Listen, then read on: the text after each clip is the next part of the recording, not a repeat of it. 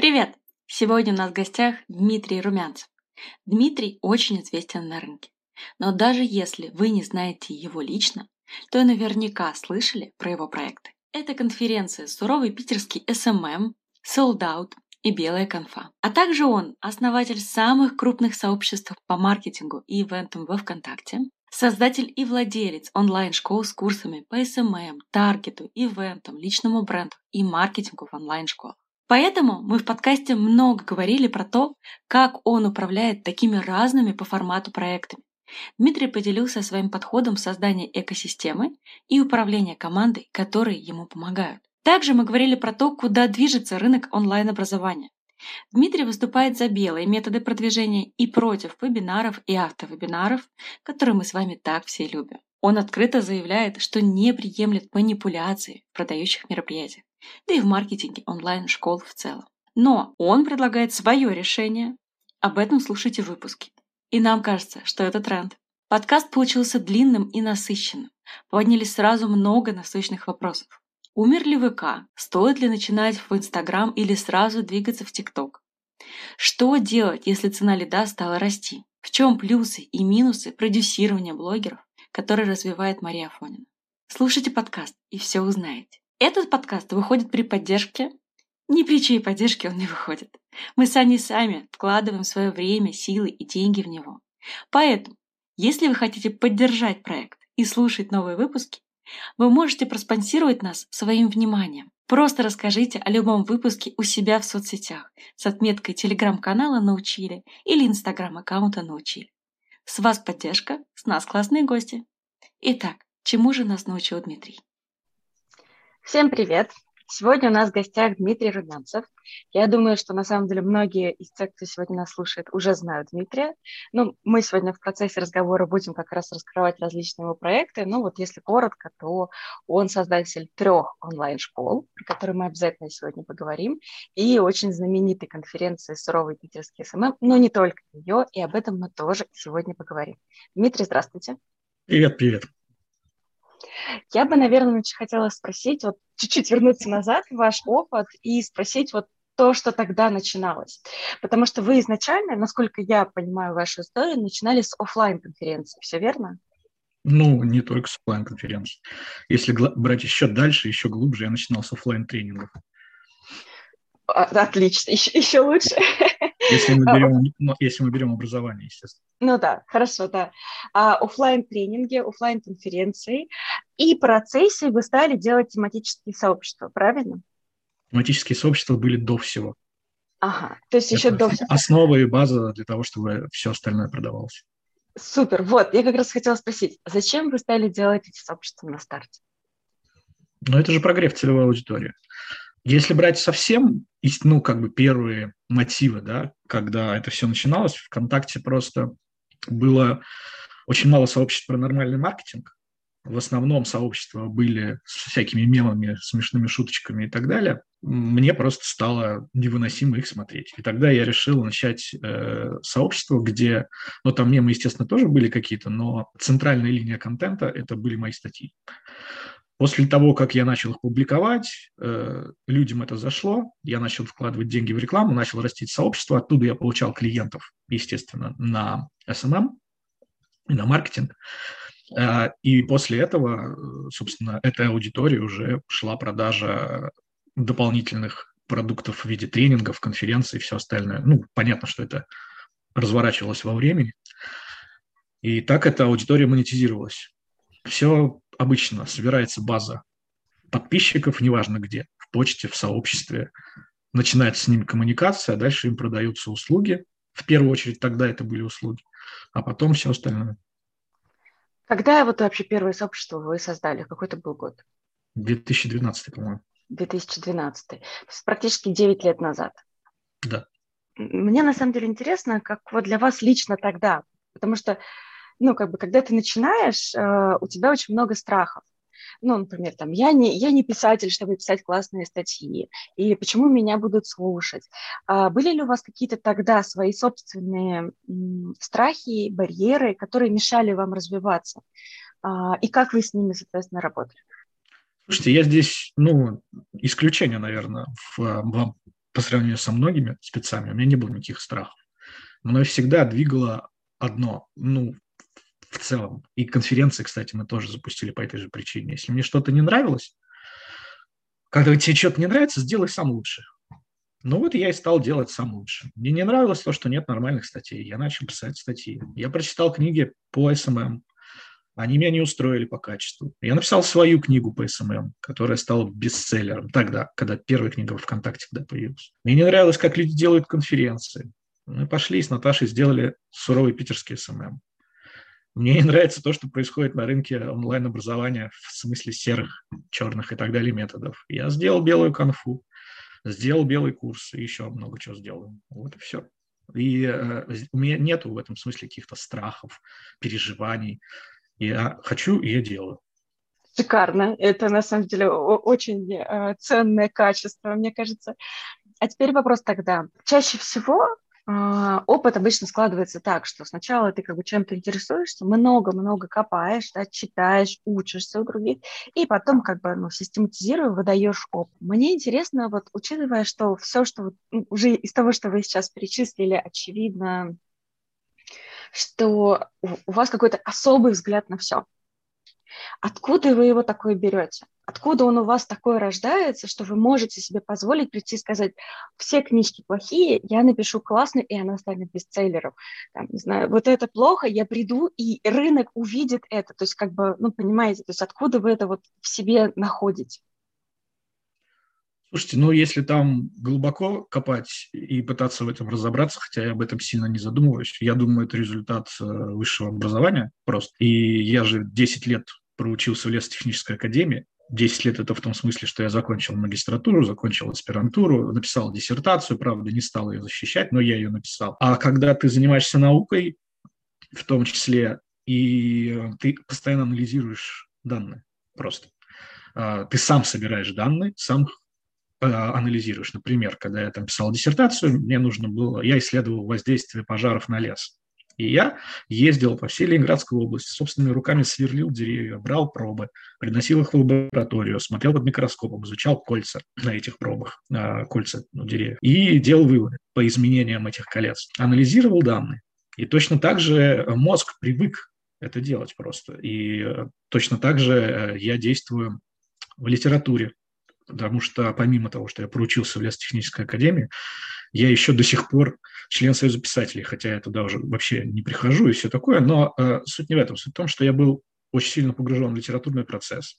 Я писал стихи и критические статьи. Критические статьи – это что? Это анализ, тот же самый анализ данных. Анализ. Э, я занимался очень сильно рок-поэзией, я анализировал их песни, я просто анализировал э, стихи и так далее. Я не пошел по этому направлению, но навык этот, он есть. И навык написания статей есть оттуда в том числе. С высшего образования, плюс вот это моя литературная часть моей жизни большая. И я думаю, все идет от этого. Также я могу поэтому сказать, какая книга хорошая, какая плохая. Потому что есть данные, в книге все написано. Если в книге э, про, я не знаю, таргетированную рекламу ВКонтакте написано 4 абзаца, условно 4 абзаца, ну мало, э, и там один пример, то это плохая информация потому что она не закрывает какие-то даже базовые направления. А, я могу сделать лучше, могу показать десятки примеров, сотни примеров могу показать и объяснить, как это работает. Поэтому, э, собственно, я так и действую. Если я прихожу на конференцию, на которой э, в докладах просто идет сплошная реклама, если я прихожу на конференцию, где тайминг сбивается на час, то, наверное, я как бы могу сделать вывод критический о том, что это плохая конференция. И я могу как минимум по этим направлениям сделать лучше. И сделаю. Вот все. Э, мне кажется, отсюда все идет. Это, ну, на самом деле, это очень круто. Я считаю, что вот как раз э, вот это вот умение критически смотреть на факты, это на самом деле невероятно ценный навык, особенно там, в текущую эпоху, когда ну, мое такое собственное ощущение, может быть, я не права, да, что часто ты сталкиваешься с тем, что люди просто кого-то слушают и не, даже не проверяют базовые факты. И то, что вы говорите, это на самом деле очень-очень круто, поэтому на самом деле особенно интересно сегодня будет вас послушать дальше по многим другим вопросам. Mm-hmm. Вот интересно, да, то есть тогда, э, ну, знаете, есть, есть же такой всегда миф, что вот как бы, ну, понятно, ну, как ВКонтакте на, надо было тогда начинать Инстаграм, но тоже, ну как, уже все поздно, да, все уже везде опоздали, Насколько вообще сейчас, вот возвращаясь к теме а, тематических сообществ, актуально создавать свое тематическое сообщество в социальных сетях? Да, может быть, как вы скажете, там, вот тут, тут, тут не надо, а вот в этой можно. Или уже все, везде все поздно, забить на тематические сообщества, это уже как бы умерший тренд, вы уже нигде не успеете. А, нет, э, естественно, их можно создавать, нужно создавать, и можно делать это в формате тематического сообщества там, по интересам, типа интернет-маркетинг тогда, и можно делать в виде блога своего. А, люди же пишут комментарии, пишут, приходят на какую-то площадку, общаются между собой в комментариях, общаются. Они делают это в Инстаграме, они делают это прекрасно в Телеге, они делают это прекрасно в, в Фейсбуке, в группах. А, они там это делают вполне неплохо уже в ТикТоке. Вопрос просто в перераспределении внимания. То есть, если бы мне сейчас сказали, где делать, ну, я бы пошел, естественно, в первую очередь в Инсту и в Телегу. Может быть, я бы пошел бы еще и в ТикТок, но с ТикТоком еще непонятно. Эта площадка только на ноги становится, и там, естественно, есть прирост аудитории, а, там, хороший контент, но вот это все в самом начале. Я предпочитаю на стабильную площадку приходить. А, Вконтакте я бы не начинал уже сейчас, наверное, потому что сильно стала падать аудитория. Если выбирать, какие ресурсы куда вкладывать, я бы вложил туда.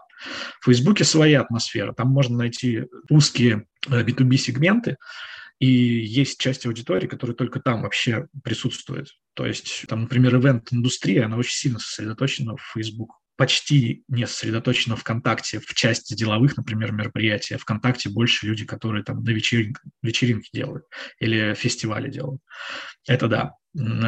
И музыканты, естественно. В Инстаграм музыкантов поменьше, там тоже есть своя аудитория. В общем, там больше свадеб, например, можно найти. Но в Фейсбуке, несмотря на то, что там сейчас всего в России миллионов восемь, по-моему, показывает рекламный кабинет, там вот некоторые узкие сегменты можно взять. А так, поэтому просто в силу массовости. Инстаграм большой, он обогнал ВК, я уже думаю, сейчас. Телеграм большой стал, тоже очень интересная там своя экосистема складывается. ТикТок догонит инсту совершенно точно, потому что это очень залипательное место, и там огромное вовлечение просто людей. Ну, ВК останется, ну, там миллионов 20, наверное, останется, я думаю, через некоторое время. Ну, либо они как, э, они там зарегистрированы, естественно, там все, все там эти миллионы, которые есть в ВК, они есть. Но просто люди туда зарегистрировались и потом не заходят. Заходят там, я не знаю, раз в неделю или там раз в две недели. А в ТикТоке они тупят постоянно.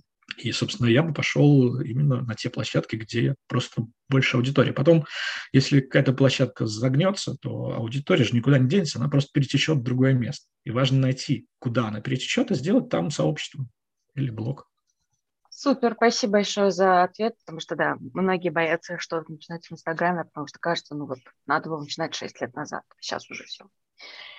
Возвращаясь к вашему опыту, как от конференций и сообществ вы пришли к, вообще к созданию своих онлайн-курсов, да, потому что офлайн тренинги да, это отлично, это был опыт в прошлом, но как вы начали создавать свои онлайн-тренинги, чем руководствовались, и все ли вы это там делаете там, в одиночку или с партнерами? Как мы пришли к онлайн-курсам? Ну, э, естественно, у нас были офлайн курсы а разница в чем? Э, просто в точке, где это происходит. А, мы начали тесты еще тогда, когда не ударила пандемия. То есть это 2018, по-моему, конец 2019 э, года. Мы запустили онлайн-курсы по сегментам SMM. То есть SMM для недвижимости, SMM для фитнеса и так далее. Были вебинарные курсы, то есть прямые эфиры полные, не в записи. То есть уже был бэкграунд, мы уже поняли экономику, мы понимали конверсии, которые у нас получаются, сколько надо денег вложить, чтобы такой курс продать, объем аудитории более-менее, и, собственно, пошли в эту сторону а, плюс конференции. Но потом ударила пандемия, у нас просто выхода не осталось. Мы начали очень сильно, э, мы же влетели в очень большие а, проблемы из-за того, что ну, например, когда 15, по-моему, марта мы отменили солдат, э, э, он должен был состояться 20 марта. То есть мы, по-моему, за 5 дней его отменили. А все деньги в индустрии, в ивент, они зарабатываются в последние недели основные. Потому что люди покупают билеты непосредственно перед событием. Чаще всего. Мы вылетаем в ситуацию, когда мы не просто не получаем этих денег, а они уже вложены. То есть ты уже оплатил там площадку, например, или еще что-то. И, соответственно, дальше ты отбиваешь эти затраты и зарабатываешь. Но мы получаем то, что мы все оплатили, а денег не приходит потому что произошла отмена. А более того, начинаются возвраты тех, кто уже купил билет. И мы попадаем в коллапс, ну, то есть там сразу минус 20 чем-то миллион. Ну и мы, когда попадаем в такую ситуацию, естественно, мы начинаем решать проблемы. Ну, во-первых, мы сразу пошли в онлайн-конференции, потому что были бренды, и была модель, которую можно было тестировать. Мы тестировали на онлайн-конференциях модель продажи записей.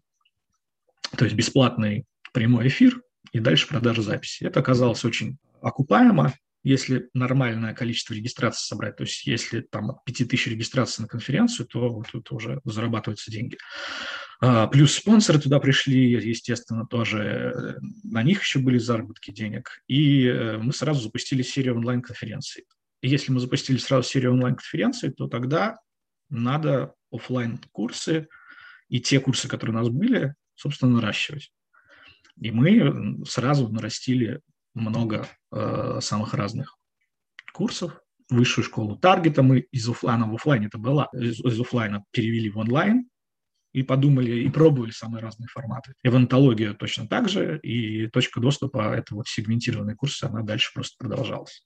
Но мы туда просто бросили все силы, потому что весь, вся команда перестала делать конференции.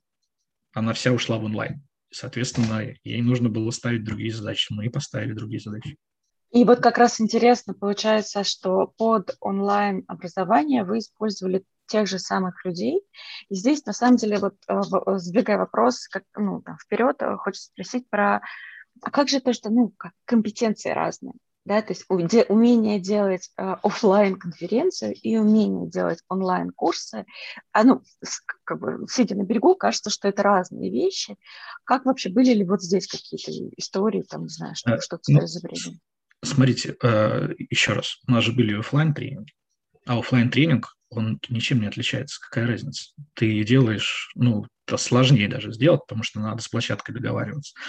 А в онлайне, ну, просто надо было разобраться с существующими инструментами. Не вся команда, у нас выросла команда кратно. То есть, если мы ее сравним с 2018 годом, у нас сейчас по 50 человек, наверное, если мы всех соберем. Естественно, по мере того, как мы начали продавать и прощупывать вообще, что происходит, мы поняли, что нам нужны кураторы, нам нужны спецы по GetCourse у, которые прямо вот знают хорошо. А, более того, нам нужны помощники спецов по GetCourse у, чтобы больше можно было закрывать задач. А, нам нужен человек, который э, сопровождает там любой прямой эфир, там поддерживающие вебинары и все остальное. И так постепенно, постепенно мы просто стали брать еще дополнительных людей. Но базовые люди, которые занимались конференциями или в офлайне, той же самой высшей школы таргета, они перестроились, просто пошли изучать новый материал. У нас просто отбор команды идет э, достаточно жесткий. То есть э, мы вообще чаще всего у нас не остаются люди, хотя у нас долго работает очень много людей, э, которые не умеют думать. То есть э, они проходят тестовые задания, где есть вопросы на думать. И есть много вопросов с неочевидным ответом и так далее. Если человек умеет думать, он может э, освоить любое новое направление, ну, если оно совсем не, не сложно, там программирование их никто не просит осваивать. А уж как с GetCourse ом разобраться, например, вполне себе по силам человеку. То есть все люди, которые работают, они, у нас есть ребята, которые переходят с должности на должность внутри команды. Сначала человек вел сообщество, потом пошел в отдел продаж, а сейчас, например, он будет уже рулит клубом. Или человек пришел на расшифровки текстов, а ушел в результате на SEO начал заниматься оптимизацией текста. В общем, это все происходит, потому что есть э, гибкость в отборе, и люди очень, ну, большинство людей осознанно. То есть мы никого не нанимаем там, через HeadHunter какой-нибудь и так далее. Вот так они и перешли. А, Дмитрий, можно я чуть-чуть э, копну в эту тему как раз э, про найм? Я думаю, что очень актуально нашим слушателям, которые как раз являются владельцами школы, много вопросов поступает про найм. Можете ли привести пример вот такого вопроса или такого тестового задания, которое заставляет э, человека подумать, а вас понять, как он думает? Ну, например, если мы брали людей на продакшн, то было задание посмотреть отчетный видеоролик и сказать свое мнение о нем. А отчетный видеоролик ужасный, специально. И по тому, как человек будет отвечать на этот вопрос, будет понятно, есть, хватит, хватает ли ему честности в том, чтобы сказать, что ролик плохой. Хватает ли ему навыка, чтобы понять, что этот ролик плохой. Будет ли он нам льстить ради того, чтобы подстроиться под нас, вместо того, чтобы дать объективную информацию и так далее. И если мы говорим про, например, отбор на трафик, у нас есть в тестовом задании вопрос, э, вас лайкают арабы, что делать? Вашу рекламу. Этот вопрос не имеет чистого и полного решения. Он имеет разные ветки решений. То есть там можно закрыть, например, оставить только у вашего сообщества, от которого реклама Facebook ведется, оставить только локацию России, Белоруссии и Украины. И локацию в том смысле, что этот контент больше не может видеть никто из других стран. Это может решить часть проблемы. А, но это надо знать, естественно. А настоящий ответ на этот вопрос, что вообще от этого не избавиться. И установка там русского языка тем более это не спасает. Поэтому э, если человек вот это все выкладывает, показывает, что вот здесь не избавиться, вот это можно сделать, вот это можно сделать. Да даже если человек честно говорит, «А, слушай, э, я не знаю, как справиться с этой проблемой, это уже о многом говорит. То есть э, он может рассказать, вот у нас было одно из, один из таргетологов, когда делал э, этот тест, он честно сказал, что вот на рынке говорят это, это, это, я не знаю, как решать эту задачу. Это было нормально, это было честно. Я такого человека сразу ну, там, отмечаю себе. Ну, и так далее. У нас, ну, ну, у нас не один такой вопрос. Есть вопросы, которые не имеют решения, например. А еще вы сказали, что не ищете на HeadHunter, а какие источники поиска используете? Только свои источники только свои аккаунты, свои базы и все остальное. Это же э, набор. И вообще найм, э, воронка найма – это тоже воронка. И собрать людей, которые тебе доверяют, заранее доверяют, тобой восхищаются и которые замотивированы изначально с тобой работать и получать еще за это деньги, при том, что для части аудитории это будет не главная мотивация. Это люди совсем по-другому мыслящие и по-другому работающие. И не имеет смысла, как показывает практика. Ну, то есть, может, имеет, если ты масштабируешься до каких-то совсем гигантских масштабов. Ты просто, если ты скиллбокс, и у тебя там больше тысячи человек, то ты, естественно, не, не осилишь, скорее всего, такую воронку найма. Хотя, не знаю, можно попробовать. Но если у тебя там 50 человек или 100 человек, то это очень реально. И Э, все вакансии в первую очередь размещаются на наших ресурсах, и мы даже просим не репостить в сообщество про работу, потому что туда приходит холодная аудитория, которая начинает обсуждать вакансию, которая никогда с этой вакансией, во-первых, не справится, а во-вторых, она ничего про нас не знает, а зачем нам это? Мы эту воронку выстраиваем тщательно, регулярно публикуем вакансии и говорим о том, что вот здесь только вы можете эту информацию получить. Я рассказываю про работу в команде иногда, ну, то есть э, посты какие-то выкладываются там, не знаю, показываю видео, как мы выезжали вместе э, за город, там сторис на эту тему выкладываю. Это тоже прогрев, прогрев аудитории, которая знакомит просто с тем, как у нас работает. И когда люди проникаются заранее этим, то потом их легче нанимать. И они эффективны, очень эффективны. Э, соглашусь, да, на, на все сто процентов. И мне очень нравится, что как раз есть такой маркетинг найма. То есть вот чувствуется, что вы такой в хорошем смысле маркетолог э, во всем.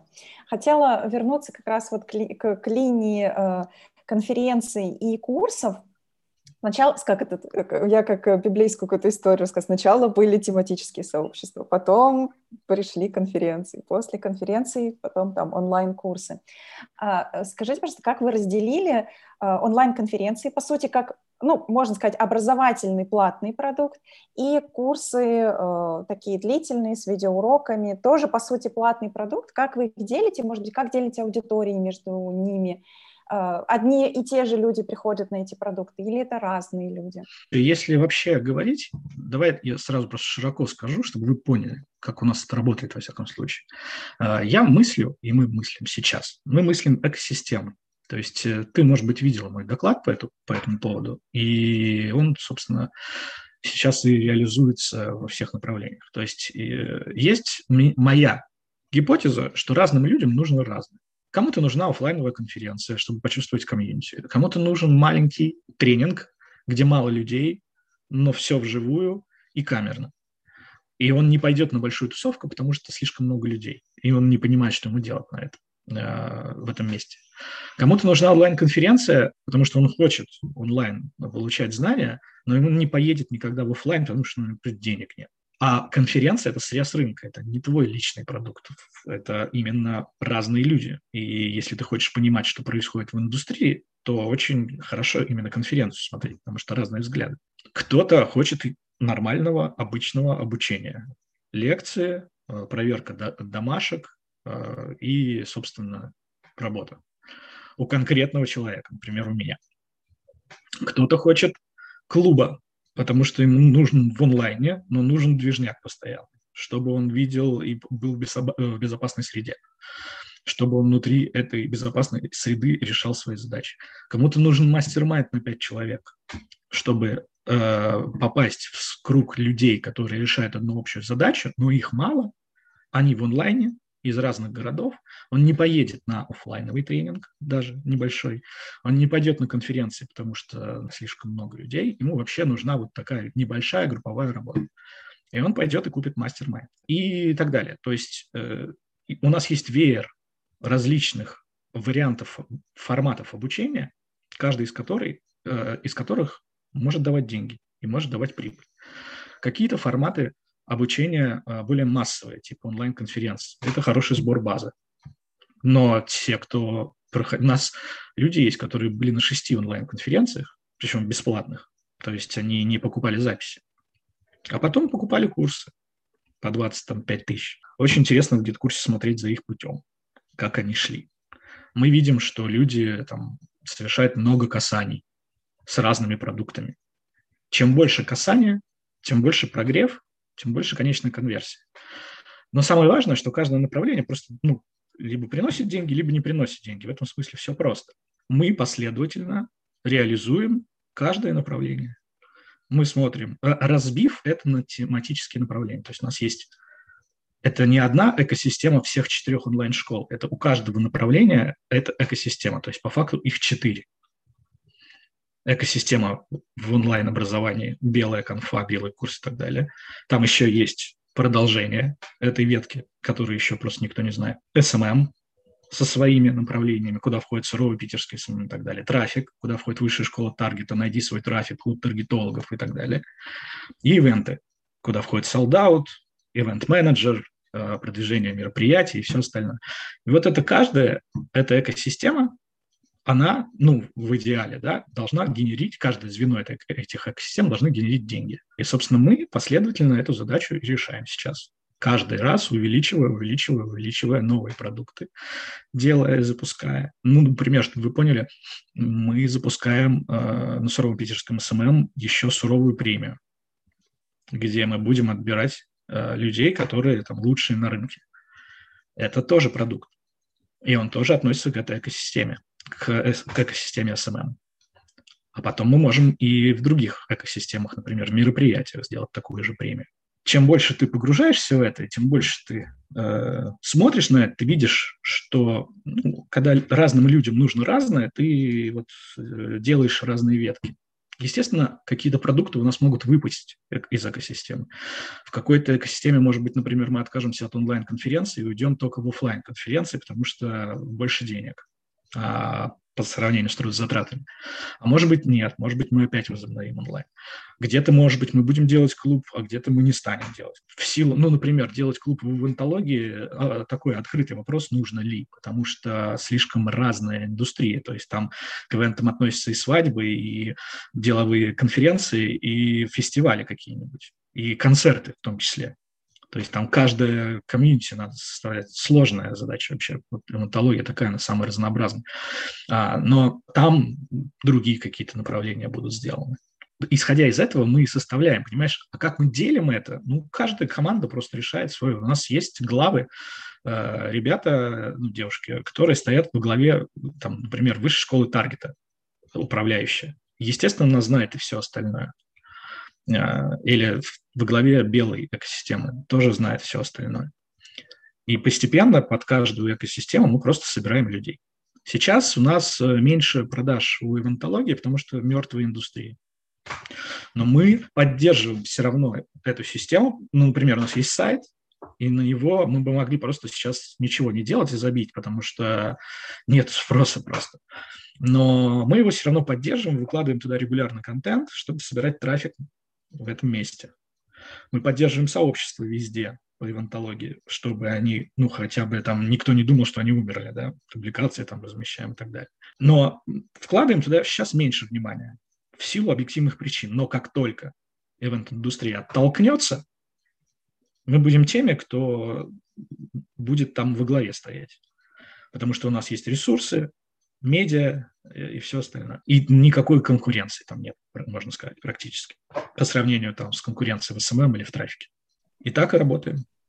Дмитрий, я поделюсь, наверное, своим мнением. Э, когда вы рассказываете про что-то белое, ощущение, что э, вы, вы больше руководствуетесь, наверное, какой-то миссией, желанием развивать какую-то индустрию, иногда даже вопреки чему-то, нежели вот э, как э, инфобиз, там, деньги, деньги, деньги. Чем вы руководствуетесь? Может быть, это есть даже какие-то пропорции у вас, э, что важнее, миссия, деньги, а может быть, что-то еще, что пока мне не пришло в голову? Ну, миссия – это не то слово, не знаю, мне не нравится оно какое-то пафосное слишком. Это не миссия, но это задача. То есть я э, говорю, что когда мне что-то не нравится, я делаю да, и э, все то же самое. Как мне не нравилось, какие книги писали, так мне не нравилось, что делали с инфобизом на протяжении этих 10 лет. А я-то это вижу на дистанции. Я же знаю, как это все начиналось. И все эти приемы я знаю, как они начинались. Трэш, который начался тогда, я думал, что он раньше закончится, а он не заканчивался. Он в инсте пошел по второй волне, по второму разу. Туда пришла нетронутая, простите меня, аудитория, которая вообще не в курсе а, то есть туда пришла огромная волна людей, которые начали сразу с Инстаграма. И это такие самые бодрые ребята, 20-летние, плюс там, ну, 20, 20-35 лет. Да, и они, это та самая вот эта живая волна, которая была в ВК, когда он стартовал, вот она начала с инсты. И они вообще, они вообще не знают, что там в ВК происходило 10 лет назад. Они не понимают просто этого. И для них э, они даже контент по-другому оценивают в этом смысле, вот именно та аудитория, которая в Инстаграме выросла, что для меня является базовым нормальным контентом, который в ВК был постоянно. Потому что в плане качества контента ВК просто ну, не передать. Там огромное количество классного контента. Нет, нет столько в Инсте. А, там, ну вот в телеге еще, может быть, есть столько. Но там люди некоторые тексты воспринимают как какие-то просто гениальные или там фееричные, ну, судя по обратной связи, а это обычный нормальный текст. Я из этого делаю вывод, что ребята вообще не тронутые, ну, то есть они не знают, как может быть. И из-за этого инфобиз тоже, э, который там запустился, он перезапустился по тем же лекалам, которые были в ВКонтакте тогда, и с теми же ошибками, которые были тогда в ВКонтакте, с теми же воронками, которые были тогда в ВКонтакте. Вебинарные воронки миллион лет. Соответственно, все туда пошло. И мне это тоже не нравится. А если мне не нравится, то я решаю эту задачу. А, я говорю, я создаю другой полюс и показываю, что можно и так. А дальше люди будут сами решать, как они хотят. Я же не говорю, что те, кто автовебинары делают, они там э, козлы. Я говорю о том, что те, кто делает автовебинары, они просто ну, ошибаются, скорее всего, на дистанции ошибаются. Они не знают просто об этом.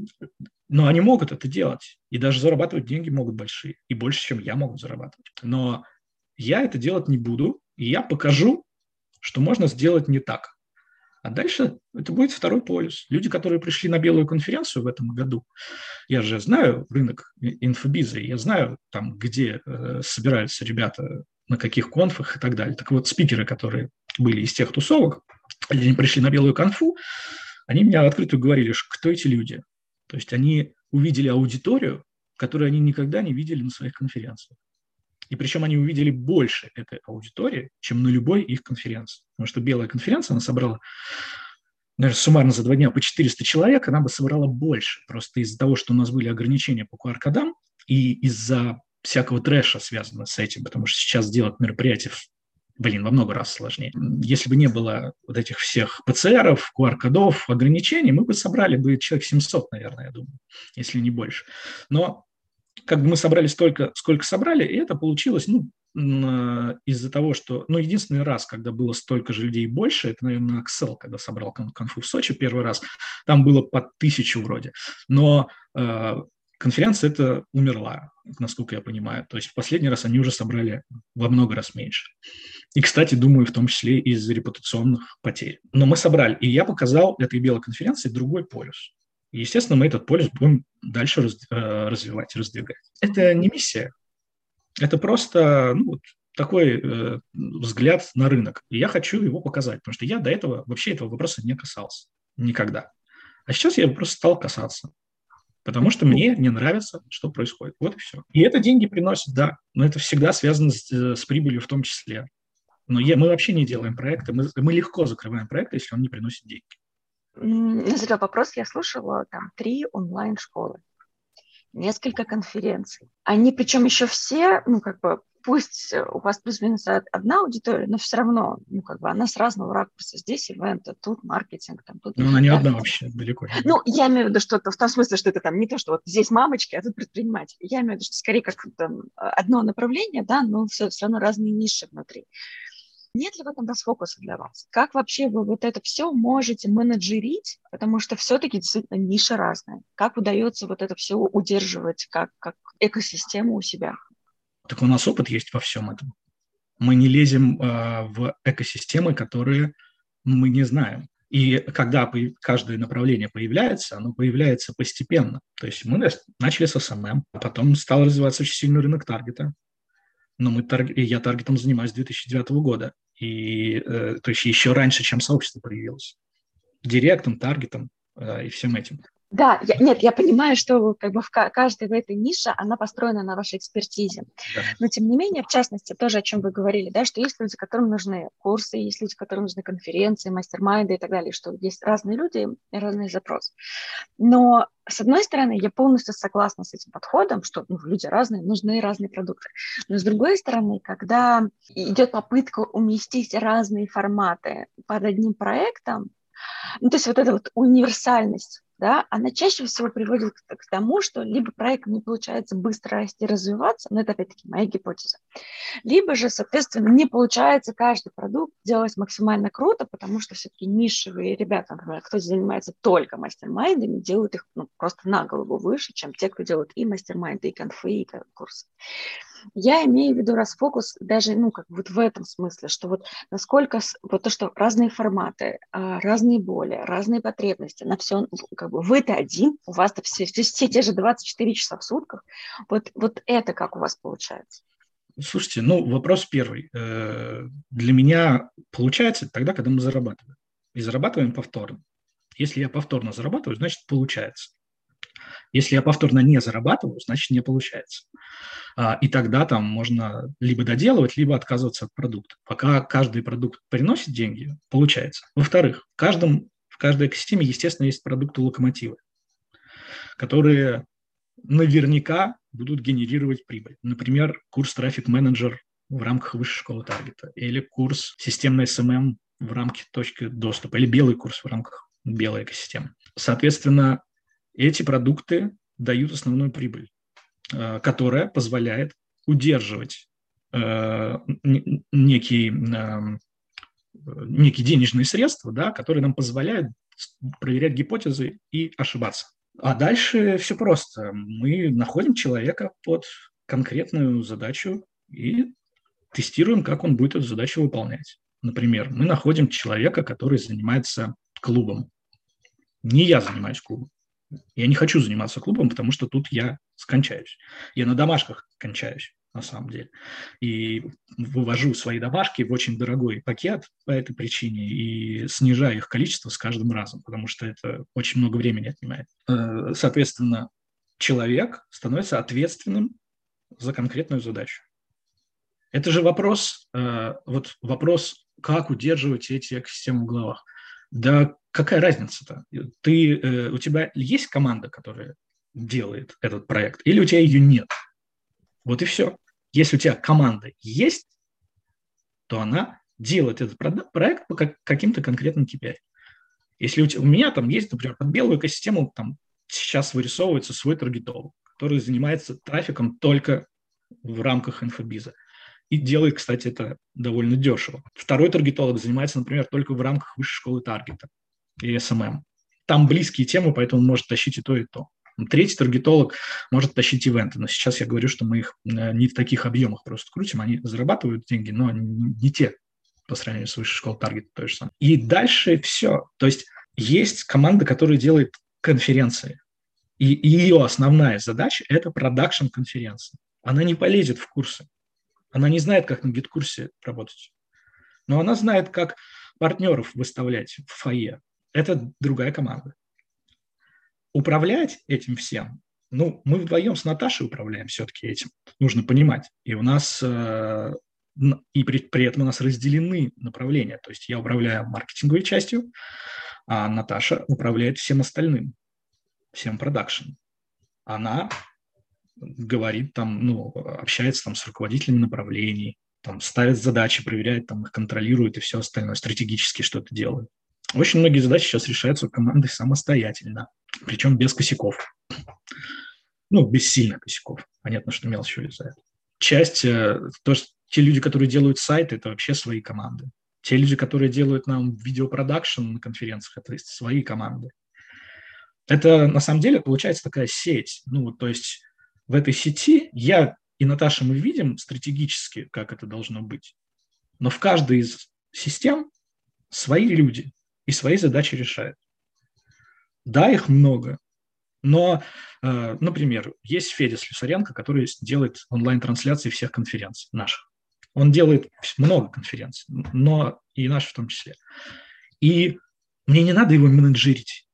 Я ему говорю, прихожу, Федя, во столько будет конференция, столько дней, сколько стоит.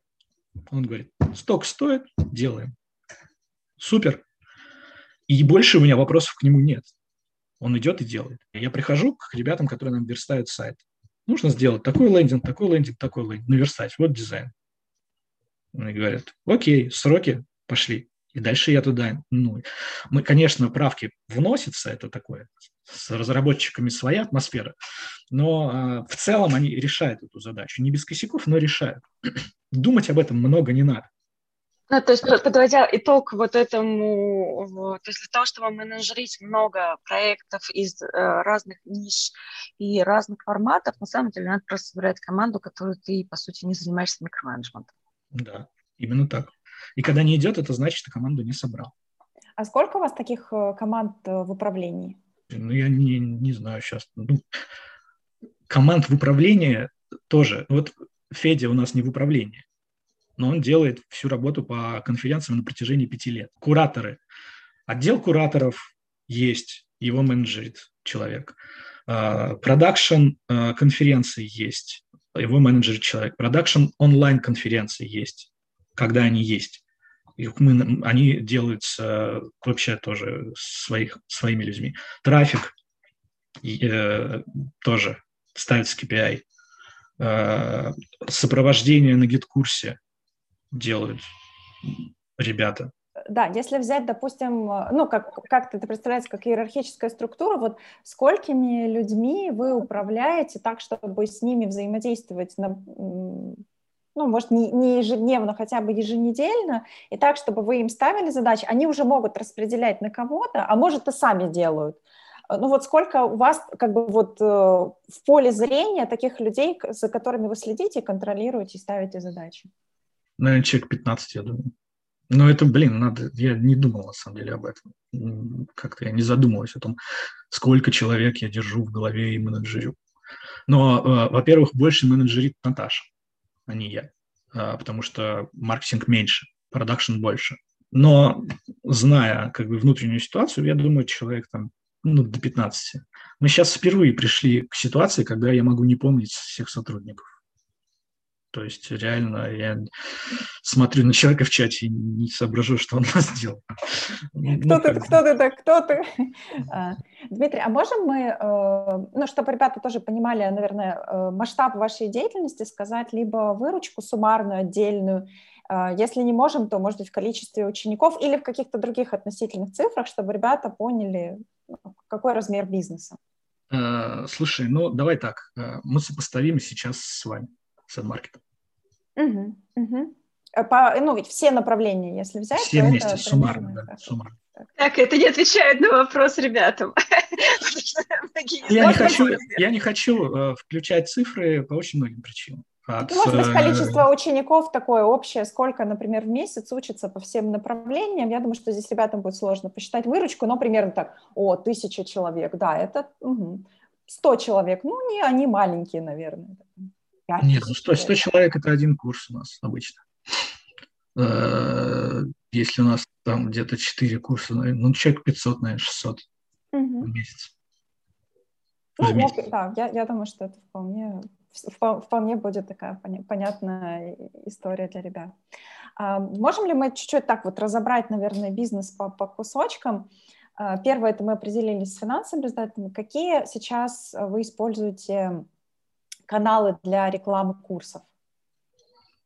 И те же. Инстаграм, а, ВКонтакте, Телеграм, что там еще, Фейсбук. Но давай так, мы немножечко воронки переделываем. То есть мы э, стали гораздо меньше гнать холодного трафика на наши курсы. То есть э, раньше мы могли э, просто холодный трафик включать и, и, и продавать. Но сейчас э, мы решили, что выгоднее набирать подписные базы везде и использовать их и ретаргетинг. То есть это получается дешевле просто гораздо. Например, я могу потратить Э, на Инстаграм, на то же самое, вот у меня там сейчас 42 тысячи людей. Я где-то за два месяца набрал туда 20 тысяч человек. Э, даже если эти 20 тысяч человек по 50 рублей, это что у нас получается? Тысяч на 50, это у нас получается миллион, по-моему, да? Да, миллион.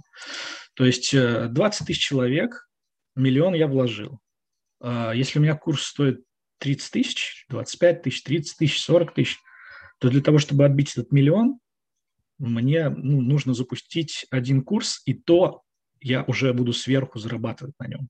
Да? Но я этим 20 тысячам людей буду продавать все, а не только какой-то один курс. То есть получается, что даже если я, потратив миллион на 20 тысяч подписчиков, вывел один свой курс в ноль, первый, которым начал продавать, то каждый следующий курс мне дает чистую прибыль x10, потому что я не трачу деньги на привлечение подписчиков. А, и мы э, очень сильно ну, вот, пере, перестроили вот некоторые воронки наши. То есть мы убрали почти холодный трафик и вкладываем просто ресурсы в подписки и ретаргетинг, естественно. То есть все, кто с нами взаимодействовал, так называемый теплый трафик, мы этот теплый трафик э, ведем э, на продажу курса и э, делаем. Иногда редко, ну, там холодный трафик где-то подключается, когда видим, что не хватает, но э, в меньшей степени у него конверсия просто ниже. А сейчас такая конкуренция, что люди вообще, ну, напрямую курс, если они тебя не знают, сложно покупать. Они должны тебя знать. А сколько, ну, я, так, я правильно понимаю, что а, вы приглашаете познакомиться с вами, человек читает, смотрит, такой, да, мне нравится Дмитрий или мне там, нравится Наталья, Э, они классные, о, у них есть курсы, прикольно, а, чё, а что за курсы, ну и так далее, да, они вот так вот прогреваются. А как долго э, примерно человек вот так вот следит, смотрит, читает? Ну, понятно, что в среднем, да, кто-то такой, о, я его и искал, а кто-то, ну, подумает. Вот в средний период сколько получается? А, слушай, нет такого среднего периода. Ну, то есть э, есть такая цифра, конверсия в, от подписчиков, да, от базы. 1%. То есть 1% э, людей, твоих подписчиков, покупает конкретный запуск. И, но этот 1% остается регулярно на следующих запусках. Это что говорит? Это говорит, что люди догреваются просто. Кто-то покупает сразу, кто-то... У меня есть люди, которые у меня за три, через три года покупали продукты. Через три. Они меня спра... говорили потом это лично. Я три года вас читал. А купил он через три года, потому что у него потребности в данный момент не было на самом деле. Появилась потребность, он сразу вспомнил про кого, про меня и пошел. То есть база – это более устойчивая штука, потому что он, она всегда, ну, если это нормальная база, белая, не накрученная и все остальное, там всегда есть люди, которые за тобой следят и которые так или иначе готовы что-то у тебя покупать. Просто либо Они не покупают, потому что нет продукта подходящего. Либо для кого-то это дорого, и он будет покупать дешевый продукт, а в эту сторону мы тоже смотрим, потому что клуб по подписке, он дешевый пока, но он может быть более массовым, и туда могут прийти люди из сегмента тех, кто не может платить там больше тысячи рублей в месяц там, за обучение. Но они оттуда могут стартовать. А есть люди, которые вообще не скажут, я за тысячу не пойду, это дешево слишком. И он будет покупать там премиум пакеты э, на белом курсе, например. В общем, э, и вот эта база, она очень долгосрочная. Э, я тебе могу сказать, что когда еще был ВК, в основном у нас трафик из ВК и сейчас есть много, но как бы вот когда он был основным.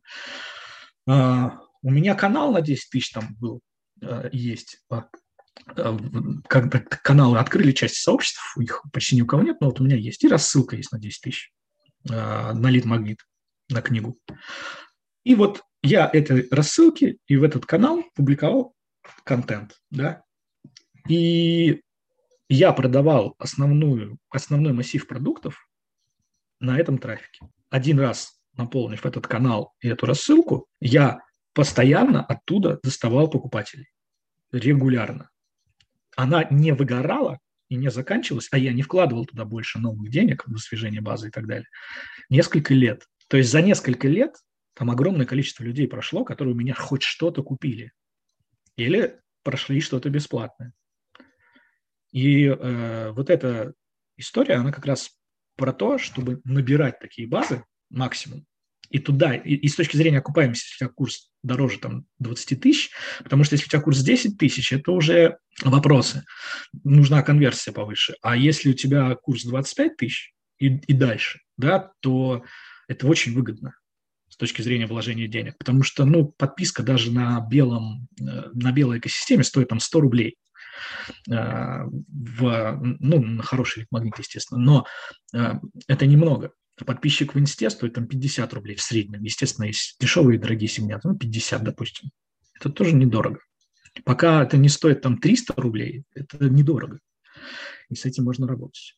На самом деле, я говорил, что аудитория между источниками перераспределяется. Так вот, аудитория между источниками именно перераспределяется, и когда у тебя в каком-то канале стоимость становится дорогой, допустим, 200 или 300 рублей, это говорит о том, что очень может быть, что из этого канала просто ушла нужная тебе аудитория в другой канал. И если ты пойдешь и попробуешь то же самое сделать в Телеграме, допустим, то там эта цена опять вернется в нужный предел. Или пойдешь, попробуешь Яндекс.Зене сделать что-нибудь. А там тоже сейчас аудитория увеличивается, прямо скажем. Вот. Или в ТикТок. Сейчас в ТикТоке очень дешевые регистрации, правда, с осознанностью пока слабо, но вот как бы они есть. В общем, это всегда э, надо, если дорожать даже эти параметры, надо всегда смотреть, куда эта аудитория перетекает. Вот, и там ее просто искать. Есть ли у вас такое понимание, может быть, что будет следующее после ТикТок? То есть, может быть, какая-то есть потребность аудитории, там было э, картинки, потом видео. Может быть, есть что-то, ну, какая-то, может быть, соцсеть или как, какая-то площадка, куда люди уйдут дальше, чтобы нам уже тоже готовиться? Только виртуальный мир, который анонсировал э, Цукерберг. То есть, я думаю, это следующий этап развития. Мы давно это обсуждали, на самом деле, в кулуарах, что как только 5G выкатит на всех и будет высокая скорость интернета, когда у тебя видео не будет подвисать, и ты прямые такие стримы можешь куда угодно запускать, то у тебя, ну, все, виртуальный мир, он как бы будет устойчивым. И если у тебя виртуальный мир, он устойчивый, очки там допиливаются, доделываются, то все, это следующий этап будет.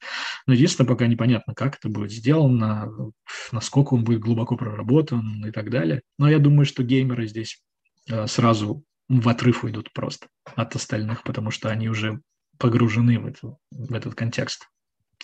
А других соцсетей, а, понимаешь, все закрыто. То есть закрыт текст любой соцсетью, телеграммом в первую очередь. Люди не перестали читать тексты, они читают тексты, просто в другом месте читают.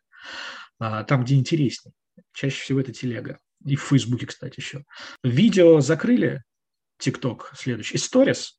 ТикТок как продолжение Сторис на самом деле. Ну и YouTube. Да, YouTube есть, а звука нет. Подкасты – последнее место, где еще не э, развернуто во всю силу. Но я не уверен в том, что здесь может быть больше там, 5%. То есть звук тяжел для потребления. А, вслушиваться надо, не потупить, как в ТикТоке. А, реально, ты не залипнешь на ленту подкастов. Ну, то есть ты должен прийти и слушать, да, когда тебе удобно и так далее. Поэтому в силу формата это просто ограничено, но вот попытались же сделать Clubhouse, и он тут же навернулся как раз-таки по этой причине. А, потому что, ну, все это уже отработано на радио. Любое, любое эхо Москвы или там 200 FM, эм, это все тот же самый Clubhouse, только про политику и с отбором, с редактурой участников и все остальное. Поэтому эта попытка навернулась, но подкастинг будет развиваться, то есть это вот единственное направление. А дальше все, все закрыто, видео, звук, текст, что еще? Остается только виртуальный мир, когда ты уже, да, объекты щупаешь. Что-то, что-то пощупать. А, ну, как это, вернемся в реальность. Эм, у вас темы курсов довольно, кроме, кроме ивентологии, наверное, если брать SMM и трафик, довольно сейчас горячие, это плюс, то есть э, люди хотят быть э, трафик-менеджерами, довольно хорошая зарплата, можно научиться, да, там развитие большое. SMM-щики тоже сейчас процветает, э, Инстаграм и востребованы специалисты. Но есть и свое но, это большая конкуренция там с блогерами, с экспертами. Э, я знаю огромное количество людей, которые учат э, SMM-щиков особенно, может быть, трафик-менеджеров поменьше, но SMM-щиков точно очень много учат. Как вы э, работаете в этом конкурентном поле, как отстраиваетесь, как относитесь к конкурентам. Расскажите про это. Личный бренд. Ну, то есть первое – личный бренд. Потом можно уже школу выводить из-под личного бренда, мягко и аккуратно. Но в первую очередь это личный бренд. У меня репутация человека, который там, начинал SMM вообще в России. Поэтому э, я не боюсь конкуренции блогеров. Мне единственное, что я, я понимаю, почему мы тоже, мы же не идеальные, там всегда без ошибок действуем. Конечно, мы делаем ошибки. И одна из ошибок была, что мы упустили Инстаграм на определенном этапе, то есть не слишком туда быстро вошли, надо было пораньше немножко пойти. Но сейчас мы это наверстываем. Я понимаю, что меня в Инстаграме ну, знают меньше людей. Но мой же навык-то никуда не теряется. Я умею по-прежнему тексты писать. Я понимаю, что вообще такое SMM. Но мы постепенно, постепенно, постепенно отбираем э, этот рынок у блогеров. Потому что люди разительно, просто разница. Люди, когда приходят на системный SMM, они же нам говорят, что они пришли там с других курсов. Если ты мою серию от вопросов-ответов смотрела сейчас в сторис, так там даже про нетологию так говорят, а не говоря уже про блогеров. Я уверен, ну вот в этом смысле я уверен в нашем продукте и методологии, потому что я понимаю, как это делать. Но э, нам просто не хватает охвата и охвата, и, соответственно, так, чтобы люди увидели, что есть альтернатива, опять же. Вот сейчас мы этот охват наращиваем, и как только мы его нарастим в нужном объеме, а я примерно представляю, какое количество людей на рынке есть, которые действительно могут остаться в SMM, мы там отожмем часть конкурентов. Плюс некоторые люди, они ходят, тут тоже такой важный момент, именно инфобиза, да, и онлайн-образования. А, те люди, которые хотят добиться результатов, они на самом деле покупают много курсов. То есть они ходят по разным школам, по разным профессионалам. Э, люди, которые купили курс у блогеров, если они хотят оставаться, если это был не fun, не развлечение, не там просто попробовать там все такое, то эти люди так или иначе ко мне придут, скорее всего. Просто потому что нельзя игнорировать те продукты, которые у нас есть на рынке. Хотя бы конференцию Суровый Питерский SMM. А из-за того, что мы мыслим именно такой экосистемой, как я рассказывал, да, то я понимаю, что они коснутся так или иначе какого-то нашего продукта наверняка. То есть он либо на конференцию попадет, либо курс сразу купит, либо мини-курс какой-то скачает, либо на бесплатную конфу придет и так далее. Поэтому, да, я такой конкуренции не боюсь, и я сейчас, ну, мы сейчас очень сильно разворачиваемся в инсте. У нас там есть и мой аккаунт на 42 тысячи, и аккаунт сурового на 15 тысяч и так далее. То есть мы наращиваем наши базы просто там. Когда мы их нарастим окончательно, мы выиграем у, как минимум у блогеров конкуренцию наверняка. Мне кажется, у вас очень классная ниша именно тем, что из года в год контент постоянно обновляется. То есть до тех пор, пока социальные сети будут, да, соответственно, ваша школа будет актуальна. И я действительно согласна, что если человек развивается там, в одной индустрии, но хотя бы там 5-7 первых лет он точно учится. И ты точно, скорее всего, походишь вот к разным, просто чтобы разные точки зрения собрать. Мне кажется, это, это классно, что у вас и у, у самих такое отношение к конкурентам, что в конечном итоге все играем на одном поле, и задача просто делать такой продукт, который будет на голову выше да. игроков. Хочется э, перейти к той теме, которую сегодня уже отчасти затрагивали. Мне очень срезонировало то, что вы говорили в самом начале, что да, то есть мне не нравится я иду и показываю, как может быть по-другому. Мне кажется, что это очень крутая, ответственная позиция вообще к рынку, когда человек э, не просто сидит так, как ноги на диване, диванного критика включает, а идут и что-то сами меняют, показывают другие там планки да, того вообще, куда можно тянуться и пытаются изменить рынок. Вот если сейчас а, прийти к рынку а, онлайн-образования и маркетинга онлайн-образования в целом, какие основные тенденции вы сейчас наблюдаете, и мы, может быть, даже прям сразу сейчас их поделим на то, что вам кажется, о, круто, здорово, что мы туда идем, то есть часть тенденции, а часть, например, боже мой, господи, когда это закончится, когда рынок уже вырастет из этого. Сможем про вот тренды поговорить? Понимаете, когда я вижу, не могу сказать точно, тренд ли это, да, то есть, ну, скажем так, вот мы начали э, внедрять белые идеи да, в рынок там, в своем объеме. Но я вот могу сказать, что я вижу, что сейчас люди, э, тот же самый АЯС, да, который работает на больших объемах, начал делать открытые уроки. Не бесплатные вебинарчики, да, а открытые уроки конкретного курса, там открытые уроки там какого-нибудь его запуска. Другие люди, я вижу, что делают тест-драйвы, наши прекрасные, любимые, да. Четвертые люди начали делать нормальные курсы там для новичков и все такое. То есть люди все больше и больше включают экологичные воронки. Это первое. И я думаю, что мы все-таки этот тренд запустили, и его начали поддерживать. Его начали поддерживать многие. Это первое. И я надеюсь, что он продолжится. Это к тому, что просто нужен, нужен определенный набор охвата и твоей идеи, чтобы она начала работать. Охвата, причем среди лидеров мнений желательно в том числе. А второй тренд – это методология, естественно.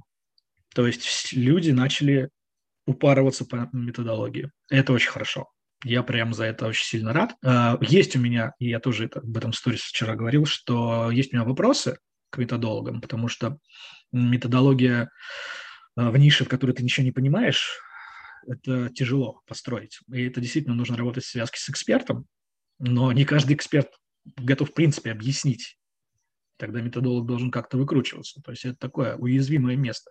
Я не против этой профессии ни в коем случае, просто это надо держать в голове, что здесь могут пойти косяки. Это второй тренд, он точно будет. Третье, естественно, сейчас это круто, это тоже мне нравится. Помимо методологии, начинают упарываться о доходимости до конца. Да? Ну, то есть э, все больше и больше включаются кураторы, появляются школы кураторов. И у нас, кстати, в том числе есть курс для кураторов который обязательно прохождение нашим кураторам. Мы делаем отдел кураторов, и отдел кураторов не тот, который просто говорит «да, нет», да, а отдел кураторов, который дает развернутую обратную связь. Тут есть поле для того, чтобы э, делать обратную связь по домашним заданиям в видеоформате. Э, в прямых вот, э, эфирах, да, но, блин, трудозатратно, непонятно, как это пока строить. Хотя это было бы очень хорошо. Есть подходы с групповыми работами, то есть когда людей в группы объединяют, они внутри что-то делают. Особенно в инфобизнесе это делают сейчас спорный формат, потому что группы разные по качеству и разные по уровню, и это видно, например, на воркшопах, которые мы делали, в том числе и на белой конфе, и мы делали воркшопы и по суровому, и это всегда большая трудность стола. Стол собирается, какую бы анкетирование ты ни делал, там есть люди, которые до хрена знают, и есть люди, которые ничего не знают. А, и они не могут даже самоидентифицироваться, что они ничего не знают. Они-то считают, что они что-то знают. И вот мы попадаем в такую групповую работу, особенно это еще живая работа, и люди, вот это как повезет всегда. Может быть идеальный стол, а может стол, который развалится сразу. И будут сидеть две девочки какие-нибудь с таким, с таким лицом, они сразу будут отравлять атмосферу за всем столом, даже если другие нормальные, и начинается. Поэтому вот эти десятки, пятерки и все остальное, что на рынке используется, это такой формат, который, мне кажется, нужно еще додумывать, доделывать и смотреть, что будет. Но это все про то, что обучение, сопровождение учеников и студентов да, становится ну, центральной линией. Да? Просто, просто продать курс без обратной связи это уже не то.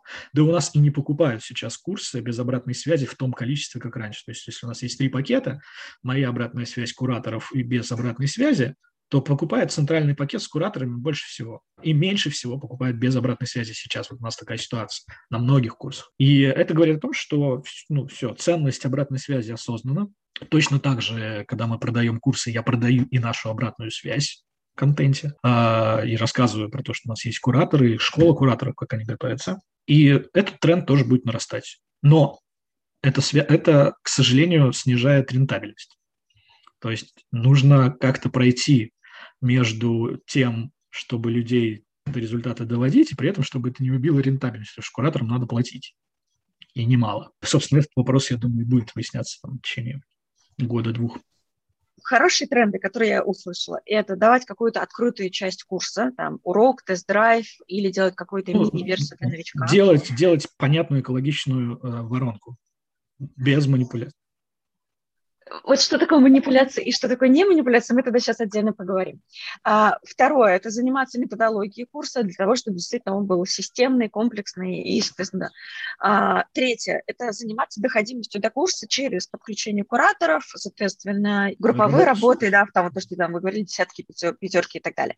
Это все хорошие тренды. Есть еще что-то в хороших, ну, что в белых трендах назовем? Или вот на этом как бы основное все? Была у меня еще мысль четвертая по поводу того, что происходит. Ну, это тоже на самом деле про доходимость, скорее всего. То есть смесь онлайн-формата и офлайн формата. И это, ну, это было на самом деле уже на первых этапах, но сейчас это тоже все больше разворачивается. То есть люди понимают, что мало онлайна, и нужен офлайн. Но мы-то эту задачу закрывали всегда, то есть у нас поэтому и конференции есть, и живые тренинги, потому что мы понимаем, что людям нужен и офлайн. А еще, э, да, еще, конечно, подписная модель. Ну, клубная подписная модель, это уже очевидно. Она становится ну, везде, и э, в том числе и в онлайн-образовании тоже вариант. И мы тоже ее проверяем, тестируем и запускаем. Вот здесь на самом деле интересно поговорить, потому что еще пару лет назад рынок говорил про то, что э, в России вообще непонятны подписки, что люди не подписывают, то есть они готовы заплатить единоразово за контент даже дороже, чем, например, эту сумму, но каждый месяц. Есть ли ощущение, что вообще рынок меняется, или это, например, касается только вашей ниши, у вас какая-то эксклюзивная история? Я считаю, что рынок меняется и уже изменился. То есть подписная модель уже везде, и люди к ней привыкли. Да, где-то платят меньше, где-то больше, но подписаться на что-то и регулярно там получать списывание с карты там на 500-600 рублей, это незаметно для огромного количества числа людей. И этим, кстати, пользуются. То есть человек может не ходить ни в какой клуб, но деньги у него списываются, он просто не замечает, что у него списывается эта сумма. И все. И на этом э, увеличивается LTV человека на дистанции. Подписная модель клубная, ну вот есть э, модель ВКонтакте, ребята используют донаты, так называемые. И там очень хорошо ребята действуют. 300 рублей, донаты, там эксклюзивный контент в закрытой группе, там 2000 человек. Они там получают какой-то контент, который больше нигде не получают. Такая гибрид клуба и просто подписки на контент, да, но работает, получается, это сейчас у них там 2000 человек по 300 рублей, а потом будет 2000 человек по 500 рублей, потом по 700 рублей, э, и потом 3000 человек. Это уже там два мульта в месяц, нормально если э, масштабировать. Задает Netflix, э, там, Иви наши, Ока, да, все белые онлайн-кинотеатры, и больше всего же еще банят э, Роспотребнадзор, реально очень сильно упарывается сейчас за нарушение авторских прав. И чем больше это будет, а ситуация с авторскими правами очень сильно меняется сейчас тоже, а, тем меньше будет пиратского контента, тем больше будет лицензионного контента, но люди понимают, это онлайн-платформы понимают, что наши не хотят платить много, потому что есть пираты, и поэтому они сначала дают там по рублю подписку тестовую, потом там по 100 рублей. Ну, вот постепенно ты привыкаешь, что есть Иви качественный или там Ока и нормальный звук, видео, все, и не хочется же пиратом ходить. И я уже давно перешел на лицензии и только так и потребляю контент. Ну, естественно, если эта лицензия дает мне нужный контент, который я ищу. И в инфобизе то же самое будет. Тут вопрос в том, что какая форма, потому что я не верю в подписку просто на контент, то есть подписку просто на большую серию курсов. Не, не думаю, что это будет устойчиво, потому что вот за контент, над который тебя не развлекает, а над которым надо думать, ну, мало людей. А вот под, в клубная модель, где люди попадают в комьюнити, и в сообщество, и ощущать поддержку, которая помогает им решать свои задачи, вот эта подписная модель очень сильно оправдана. И я думаю, мы увидим уже в следующем году и даже дальше больше таких клубов. Они уже есть. Круто, здорово. Согласна насчет того, что не только полезный, да, но еще и развлекательный формат, который просто необходим в клубах. Мне кажется, это вообще хороший, да, там, отдельный разговор, может быть, про то, что должно быть в клубах, чтобы это работало. Но мне хочется вернуться к черным. Какие сейчас черные тренды вы для себя наблюдаете? Ну, давайте так. Я не могу это назвать черным трендом, да, я могу это назвать ну, даже не могу назвать это мошенничеством, я могу назвать это хайпом на пустом месте. Да? То есть э, я считаю, что отрицательно то, что происходит на рынке продюсирования и то, что назвали продюсированием. Для меня это антитренд, то есть э, силами там, Афониной и других ребят э, это запущено на широкую аудиторию, естественно. А, широкая аудитория не понимает, что происходит особенно широкая аудитория в Инстаграме не понимает, что происходит, потому что они не проходили через это. И в результате у нас профессия продюсер просто девальвирована. Давайте э, чуть-чуть раскроем. Что не так, что не так делают они, что вам кажется, что не надо делать с рынком? Э, продюсер по-настоящему – это очень тяжелая профессия. То есть я могу быть продюсером. Что мне для этого нужно знать? Маркетинг весь, продажи, как строить, как сопровождать, как людей нанимать, как распределять там между командами задачи, как их всех менеджерить, как э, видеть рынок в целом, какие тренды и так далее, как воронки строить, э, как э, таргетологов нанимать, если ты сам не работаешь, но при этом ты должен знать еще, как устроены площадки, чтобы нанять нормального таргетолога, то есть ты должен понимать, как это работает. Это объем часов знаний такой, который надо два или три года изучать. Вот высшее образование по продюсированию – это оправданная штука. Пару лет ты будешь изучать реально э, то, что есть. А продюсерами теперь, что, для чего это делается? Для того, чтобы ты пришел к эксперту, ты оценил его уровень, а, методологию, естественно, еще надо знать. А, ты пришел к эксперту, оценил качество его контента, сказал, давай я тебя вложу денег, или мы с тобой там пополам вложим денег, и получим результат. То есть настоящий продюсер обладает огромными знаниями для того, чтобы вообще в принципе оценить, будет у него результат или нет.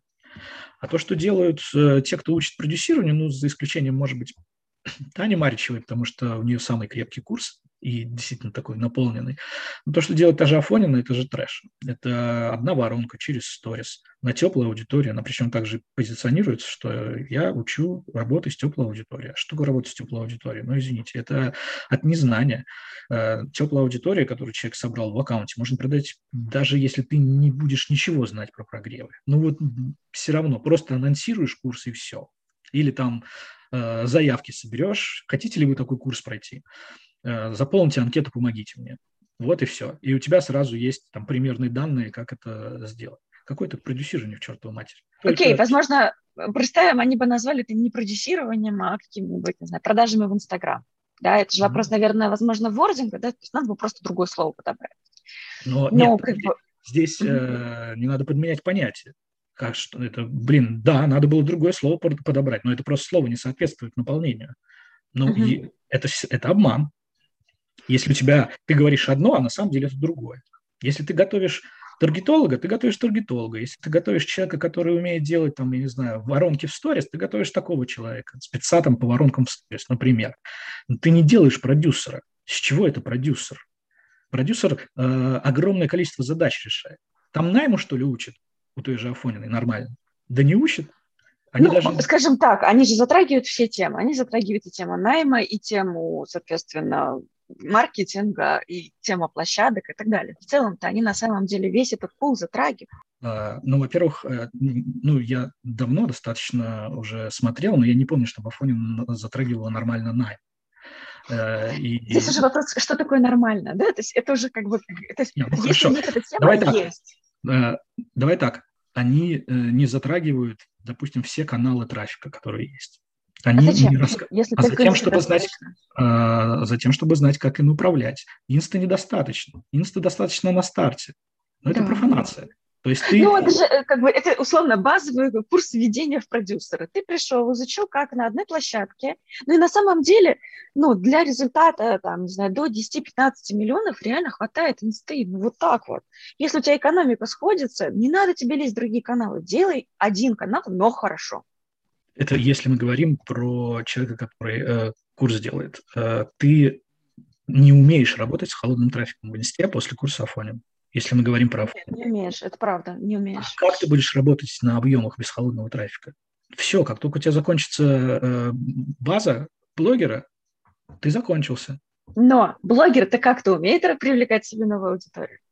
Ты просто ну, поворачиваешься. Это, это, это, это называется паразитирование на блогер тогда. То есть ты Нет, идешь и, и берешь чужой труд и зарабатываешь на нем себе денег. Вот и все, что ну, на, ну, как бы, насколько это я понимаю, как раз а, дальнейшую историю, то, что отчасти затрагивалось в обучении, что тебе как раз и говорят, что если у вас с экспертом все супер сложилось, вы потом совместно договариваетесь и часть прибыли реинвестируете в подписку.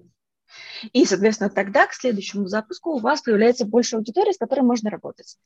Так, э, Пожалуйста. Ну, это как раз... Сам продюсер не умеет с этим работать. Сам продюсер нет, но зато эта как бы, экспертиза лежит на блоге. Но это же вопрос такой. У каждого, каждый приносит свой набор активов в, что э, в это совместное сотрудничество. Что тогда привносит продюсер? В данном случае, на самом деле, он выполняет полностью организационную функцию. Он продумывает весь маркетинг, помогает встать на, найти Он может продумывать весь маркетинг, если он не умеет даже с холодной аудиторией работать. Но маркетинг – это же не только про трафик. Ну, это в очень многом про трафик. Трафик – это ну, кровь. Ну, маркетинг на самом деле все-таки больше про смыслы. Я согласна с тем, что трафик – это кровь, и что если ты не наполняешь свою систему крови, то нечем, да, не, нечего вот эти смыслы, никуда она не, не, не пойдет. Но, тем не менее, маркетинг в большей степени – это про понимание аудитории, про понимание ее полей, про умение создавать продукт, который соответствует этим болям. Вот реально а, у нее очень сильный... это не продюсер но у нее очень сильный курс именно про вот эти смыслы. То есть она вот именно как маркетинг, как понимание своей аудитории и умение вскрывать эти боли и вот эти смыслы, он невероятно сильный. Но я здесь, наверное, соглашусь с тем, что этот курс, это не та история, когда ты, пройдя один курс, можешь сказать, что ты ну, не знаю, освоил какую-то профессию. Да что все, про... вот у меня это... корочка, я типа вот сейчас как обучился, вот бакалавриат закончил, пошел теперь как бы нет, конечно. Ну и даже, честно, я не знаю ни одно высшее образование, после которого, закончив вуз, ты реально можешь пойти и делать какую-то работу high-класс. Ты все равно потом еще проходишь процесс обучения в, но, в любой компании. Я согласен, но ты все равно получаешь это образование, там, не знаю, в течение 4-5 лет, ну да, ладно, да. можно, если методики современные включить, можно уменьшить до двух лет, но все равно ты это делаешь два года, а не два месяца. Это первое. Второе, э, слушай, но я не... Ну, давайте так, я не говорю, что курс Марич э, Афониной плохой, да? Он неплохой, он просто поверхностный. То есть а, а, она не... Э, в чем для меня здесь расхождение? Это крепкий курс для начинающих. Крепкий курс для начинающих, которые вообще ничего не понимают. Но не называй тогда это э, «я делаю продюсеров». Ты не делаешь продюсеров, ты делаешь ввод в профессию продюсеров, причем в узком сегменте продюсера. То есть ты берешь одну просто простейшую воронку, причем используешь в этой воронке вещи, которые на самом деле, ну, э, одна и та же история, из грязи в князи. Это же воронки и учатся в основном. И, кстати, сама воронка Фонина поэтому построена принципом девочка из Мухасранска, которая стала миллионершей. Ну, мы это видели 200 раз. То есть я не могу сказать, что, кстати, вот по поводу смыслов, да, там есть базовые вещи, но там нету каких-то великолепных упаковок смыслов, которые э, ну, неизвестны, там, или которые свежий взгляд, или да даже системных э, упаковок нету, которые бы просто показали разные варианты этих смыслов, которые могут быть.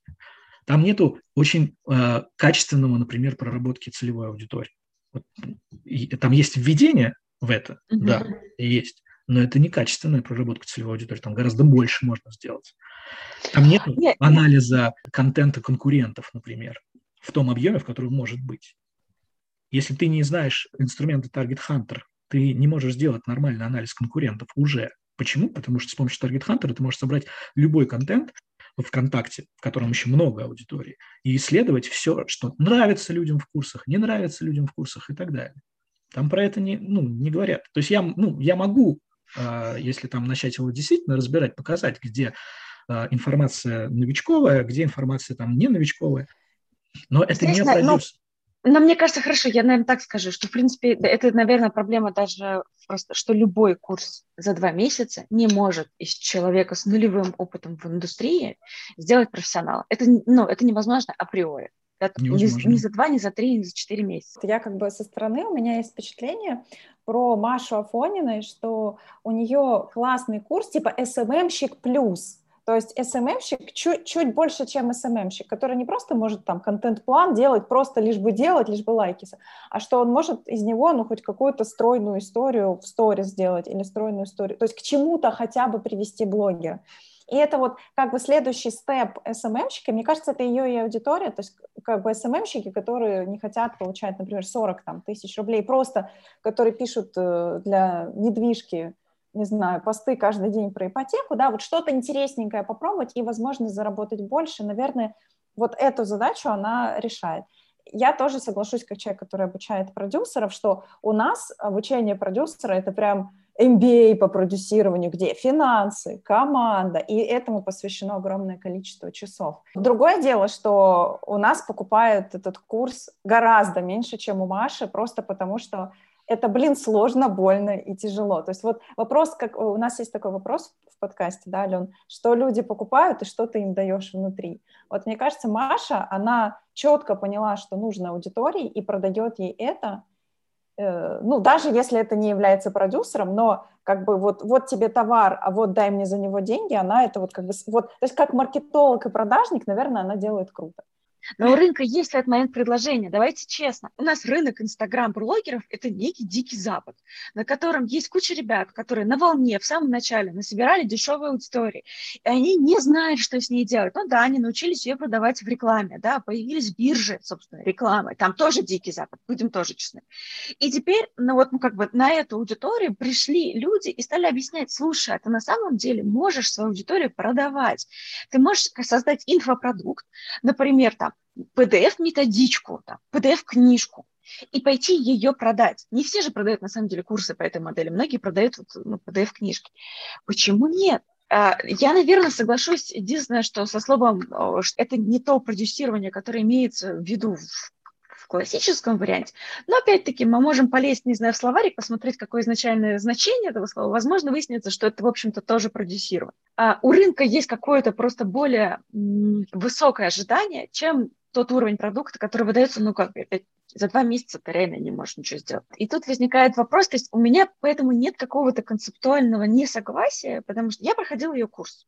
Я понимаю, что я согласна с Аней, SMM-чик плюс. То, что она рассказывает про то, как вести сторис, это гениально. Я нигде такого до нее не слышала. Это очень круто. Ну, про остальные части я промолчу, ну, как у меня и опыт другой. Поэтому почему нет? Почему нет, если рынку на, те, на текущем уровне развития рынка этого хватает? Ведь на самом деле тут всегда самый важный вопрос. А, пользователь платит своим кошельком, он сам принимает решения. Их никто, вот что называется, не, не зомбирует, не, не там Кашпировского не включают. А, объективно, люди нет, сами даже, принимают решения. Ну нет, так. конечно же, они не сами принимают решения, а им давят на определенные манипулятивные точки, и после которых они типа сами принимают решения, несут там последние деньги, часто, э, кстати, э, ну, реально многие последние деньги несут, потому что они думают, что? Что они станут миллионерами. Тут все, вот это, знаешь, эта идея и эта воронка, которая используется, она уже настолько изъезжена была ну, в других местах, да, в почте, когда на почту все ориентировалось, в ВКонтакте и так далее. Это же все очень просто. Для того, чтобы что-то кому-то продать на широком аудитории, да, нужно сказать, что это легко и что это много денег. И на этой манипуляции строится а, огромное количество продаж черного инфобиза, так как я это называю, да, или а, неэкологичного инфобиза, и в том числе продажа Афонина. Это история от девочки, которая была никем, как как обычно, стала всем, плюс она еще довольно симпатичная девочка, стала зарабатывать многие большие деньги, а для аудитории широкой 20 мультов там с одного запуска это большие деньги, она с Банецкой так стартовала. И она показывает своим опытом, что я могу зарабатывать большие деньги, и за ней идут в надежде, что они тоже будут зарабатывать большие деньги. При этом это там, всего там, за два месяца обычно, да, а не за 10 лет и плюс два месяца, которые на самом деле стоят там э, в бэкграунде. И эта идея транслируется. Люди доверчивые. Люди, особенно в Инстаграме, не могут сравнить. Они не знают, у них нет критического мышления, они не, срав... не знают, что было на других рынках, а там было то же самое. В результате этого, конечно, у тебя будут идти продажи. Плюс у тебя есть база людей большая. Плюс у тебя есть механики внутри курса, которые делают э, виральный охват дополнительный. Плюс люди с удовольствием... Это же классный маркетинг. Но это же, давайте честно, да. придумать виральный охват, э, методики. Это на самом деле, это не манипулятивные все э, методы. Нет. Это я, инструменты. Я, я не говорю, что это плохой маркетинговый инструмент э, и так далее. Плюс есть еще база людей, которые перетекли совершенно точно к Афонина от Осипова, наверняка, mm-hmm. и так далее. А, ну, то есть мне понятно, за счет чего это все запущено. Но даже если мы скажем, что вот там ну, хорошо запартнерилась с Осиповым правильно, там к Аязу сходила, получила часть их аудитории, а, там сформулировала нормально, понятно э, про свой курс, все хорошо. Да, допустим, в этой части, да. Но как любая манипуляция, знаешь, у нас всегда есть часть, которая хорошо, а часть, которая нехорошо. Но часть, которая нехорошо, и продает. Ну, я честно сейчас вот когда э, говорили, я пыталась вспомнить, а знаю ли я хотя бы один, неважно, да, та, от, уйдем от Афонина, делаем, мы, как говорится, ничего лично против Маши не имеем. Да, собирать, да, собирать, собирательный образ. Собирательный образ, да. А, здесь скорее вот я пыталась вспомнить, есть ли какой-то вообще курс по бизнесу, где именно учат предпринимательству, потому что на самом деле то, что она делает, она же на самом деле учит людей стать, вставать, ну, становиться предпринимателем просто вот в такой узкой нише. А если вообще где-то, где нет обещаний миллионов, где вот, э, и при этом, чтобы это было успешно? Потому что если взять рынок, БМ, Аяс, Афонин, это же на самом деле все одно и то же. Это вся история про то, что людям рассказывают про то, что, слушай, ты можешь стать предпринимателем, вот какими методами ты можешь зарабатывать деньги, соответственно, и вот по примеру людей, у кого получилось. Но здесь такое, у меня еще когда БМ был, меня, я тоже все, все гнали на БМ, а я никогда с ним не соглашалась, потому что мне кажется, что ребята, как бы, они просто показывали варианты. Да, показывали самые лучшие, но это примерно как э, говорить, не знаю, что люди на первом свидании показывают себя с красивой стороны. Ну да, это факт, ну как бы. Но все это понимают, и все, э, ну, нормальный взрослый человек просто начинает копать глубже. Так же и здесь. Как можно... Продажа мечты на самом деле всегда во всем, даже в красивых кроссовках. Не знаю, Nike тоже продает мечту. Но мы же не говорим о том, что это манипуляция. Нас же устраивает то, что рекламная компания Nike продает мечту. Ну, Даже да, со своими некрасивыми ты, женщинами продает мечту. Если, если ты продаешь кроссовки Nike с э, посылом на то, что ты в этих кроссовках станешь чемпионом мира по бегу, то это манипуляция. И если ты на этом строишь всю рекламную кампанию. Рекламная кампания... Да вся, реклам, вся рекламная кампания... Продажа мечты. Рекламная кампания обуви многих брендов. Красивые картинки. Ну, Вся реклама строится на продаже красивой картинки, какой-то более идеализированной. Ну, э, не, во-первых, не вся, а частично. Э, во-вторых, если говорить про рекламу и про таргет, например, могу сказать, что нативные изображения, а не крас- некрасивые нативные изображения работают гораздо лучше, чем красивые изображения. Но это если мы про трафик говорим. А, но огромное количество рынков, где не используется таких техник. Почему? А, ну, слушай, Skillbox, что ли, использует такие техники? Я не вижу а, в Skillbox, а, ну, я имею в виду на объемах, в рекламе.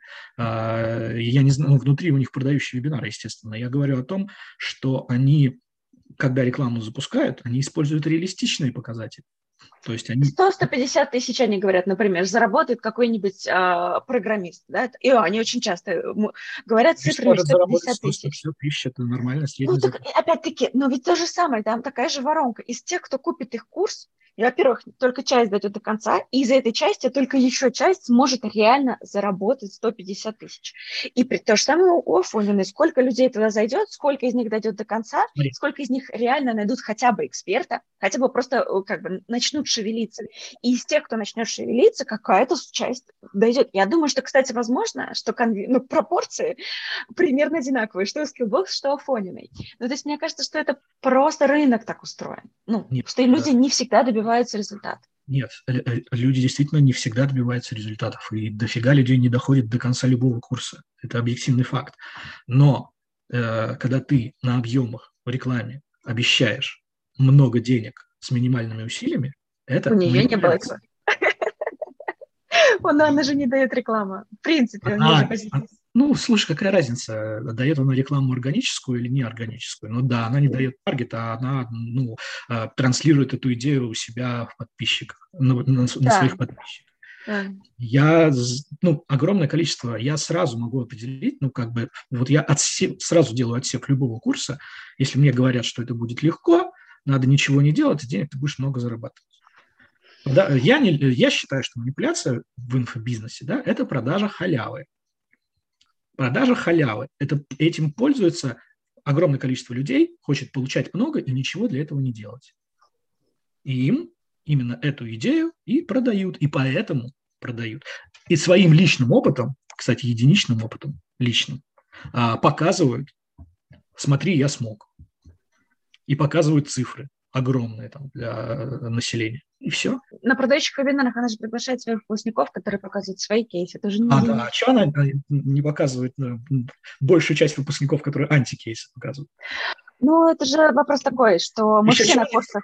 Выручки пишут э, у себя на сайтах, а не чистой прибыли.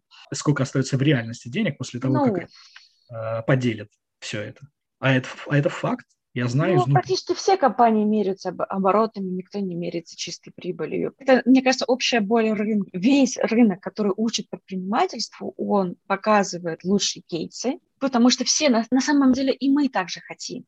Мы все хотим success кейсов. Нам не хочется слушать, что вот Вася закрылся, Петя закрылся и, и, и Женя закрылся. Потому что, ну, блин, с таким настроением я не захочу делать бизнес, когда все вокруг неудачники. У нас изначально, да, там, в принципе, процент тех, у кого хватает э, смелости что-то делать свое, там, не знаю, 3%, да, э, и, и если еще этих, на эти 3% давить постоянно вот этими негативными кейсами, да, это будет сложно. Потому что сколько она там суммарно продала? 10 тысяч человек? Ну, давайте честно, в, конце, в контексте там России и стран СНГ, на которые распространяется ее курс, это вообще, ну, это там, это просто настолько маленькая капля в море, и эта капля именно пришлась на людей, которые изначально были склонны вот к этой предпринимательской жилке. Им хотелось что-то попробовать и сделать. То, что людям дают возможность посмотреть на то, что вообще в мире возможно, им дают инструменты, и они на самом деле достаточно пошаговые, просто люди не все их применяют, потому что очень часто для того, чтобы написать эксперту, надо надо выйти из зоны комфорта. Надо решиться на то, чтобы э, что-то начать делать, а всегда страшно, да, всегда очень страшно. Поэтому люди не достигают своих результатов, потому что страх блокирует. Может ли быть, э, ну, то есть я не вижу ничего так, такого в том, что люди стимулируют предпринимательство, давая пошаговые схемы, которые реально будут рабочими, но это пирамида, да, то есть сейчас они рабочие. Год назад они были рабочие. Будут ли они рабочие через пять лет, вообще не факт. Но это и не профессия. Это просто навык, который ты изучил, и это хайп, который можно применить сегодня. Ну, а потом ты не сможешь уже это применять. А потом, потом, ты, нет. потом ты упадешь. И ВК, ну и того, знания чтобы... про ВК там пять лет назад не были актуальны, а сегодня уже, наверное, не стоит в эту а если, а, если, а если ты изучал правильно ВК и получал реальное образование, а не фейковое, да, и не простые пошаговые инструменты, где ты шаг лево, шаг вправо, побег, да, то ты, э, поняв, как работает ВК, можешь работать на любой площадке. Без разницы. Вот мне все равно, какие площадки сейчас появятся. Все люди в Телеграме и в Инстаграме, и тем более в Инстаграме в Сторис – делают все то же самое, что они делали ВКонтакте. Все то же самое. Просто от начала и до конца. Но здесь мы уже тогда выходим на территорию более качественного образования в принципе, а не конкретно вот там предпринимательство и так далее. Потому что в целом, когда ты даешь более системные знания, люди потом могут думающие, это важный момент, думающие люди могут это перевести на другие площадки. Могут, да. Но это зависит от качества продукта. Если у тебя есть одна пошаговая схема, то ты далеко не уедешь при любых изменениях. А меняется быстро все. Ну, а, фундаментально не все быстро меняется, естественно. Боли у людей одинаковые часто, на самом деле. Но а, чтобы быть гибким и подстраиваться под реальность, нужна основа. И с этой основой нужно идти. А продают пошаговую схему. Ну, Ладно, я не против того, чтобы они ее продавали, пусть продают, но просто пусть не называют это продюсирование.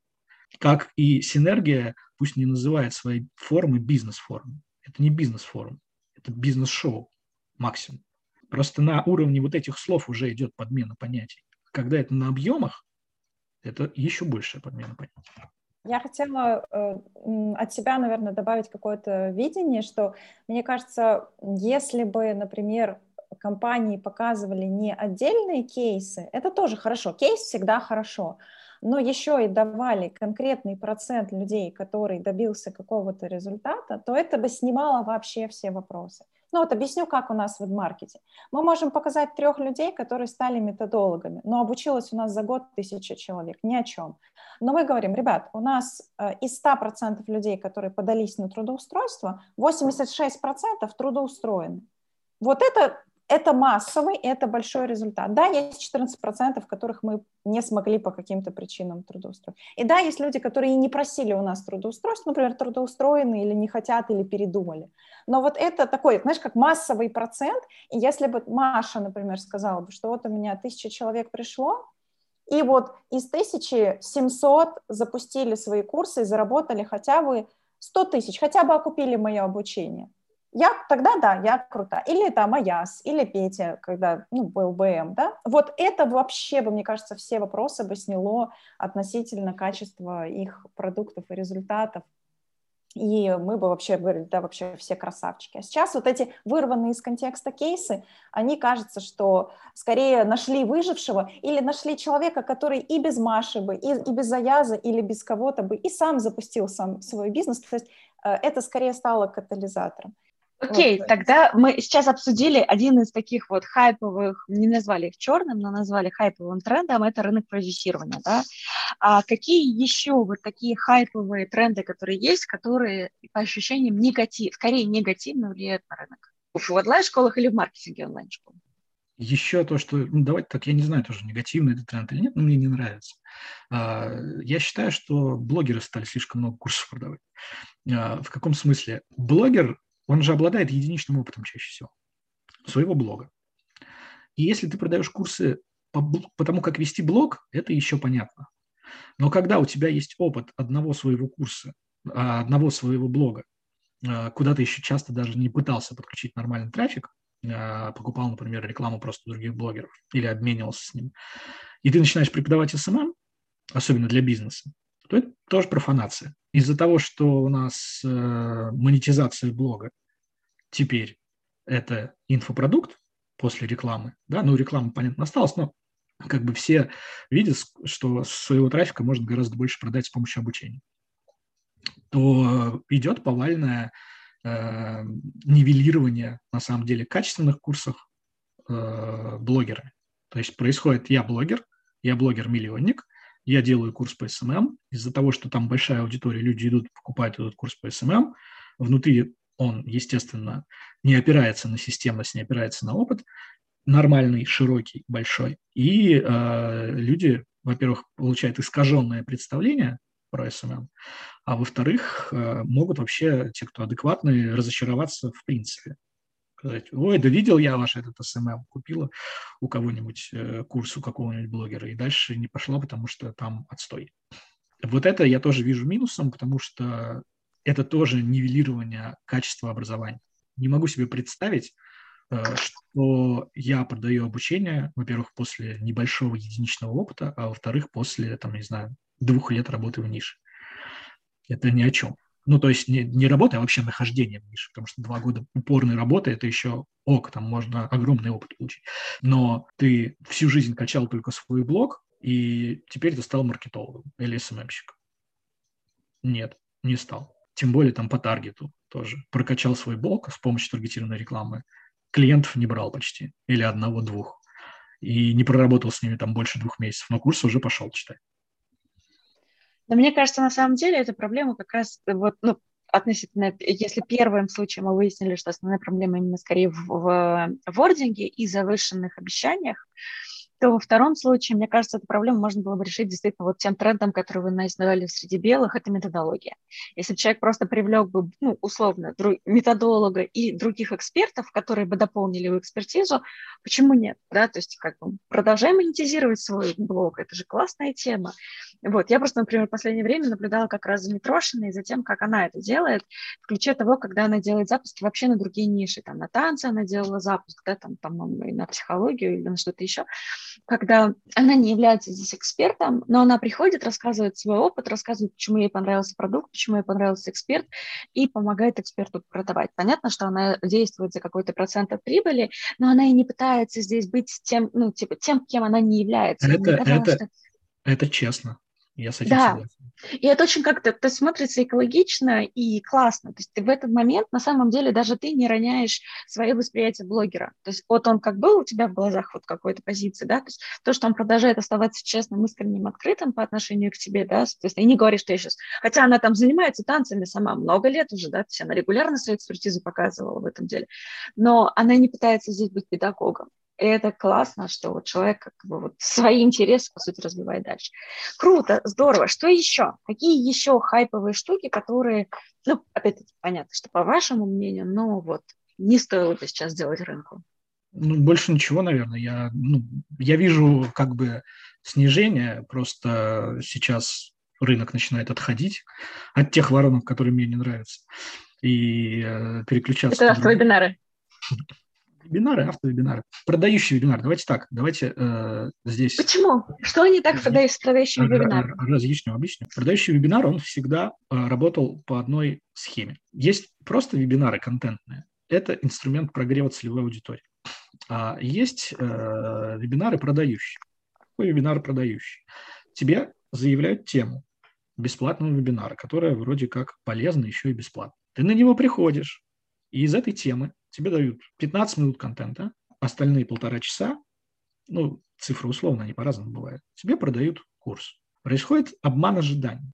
Человек пришел получить знания, а он получает продажу курса, на котором есть эти знания.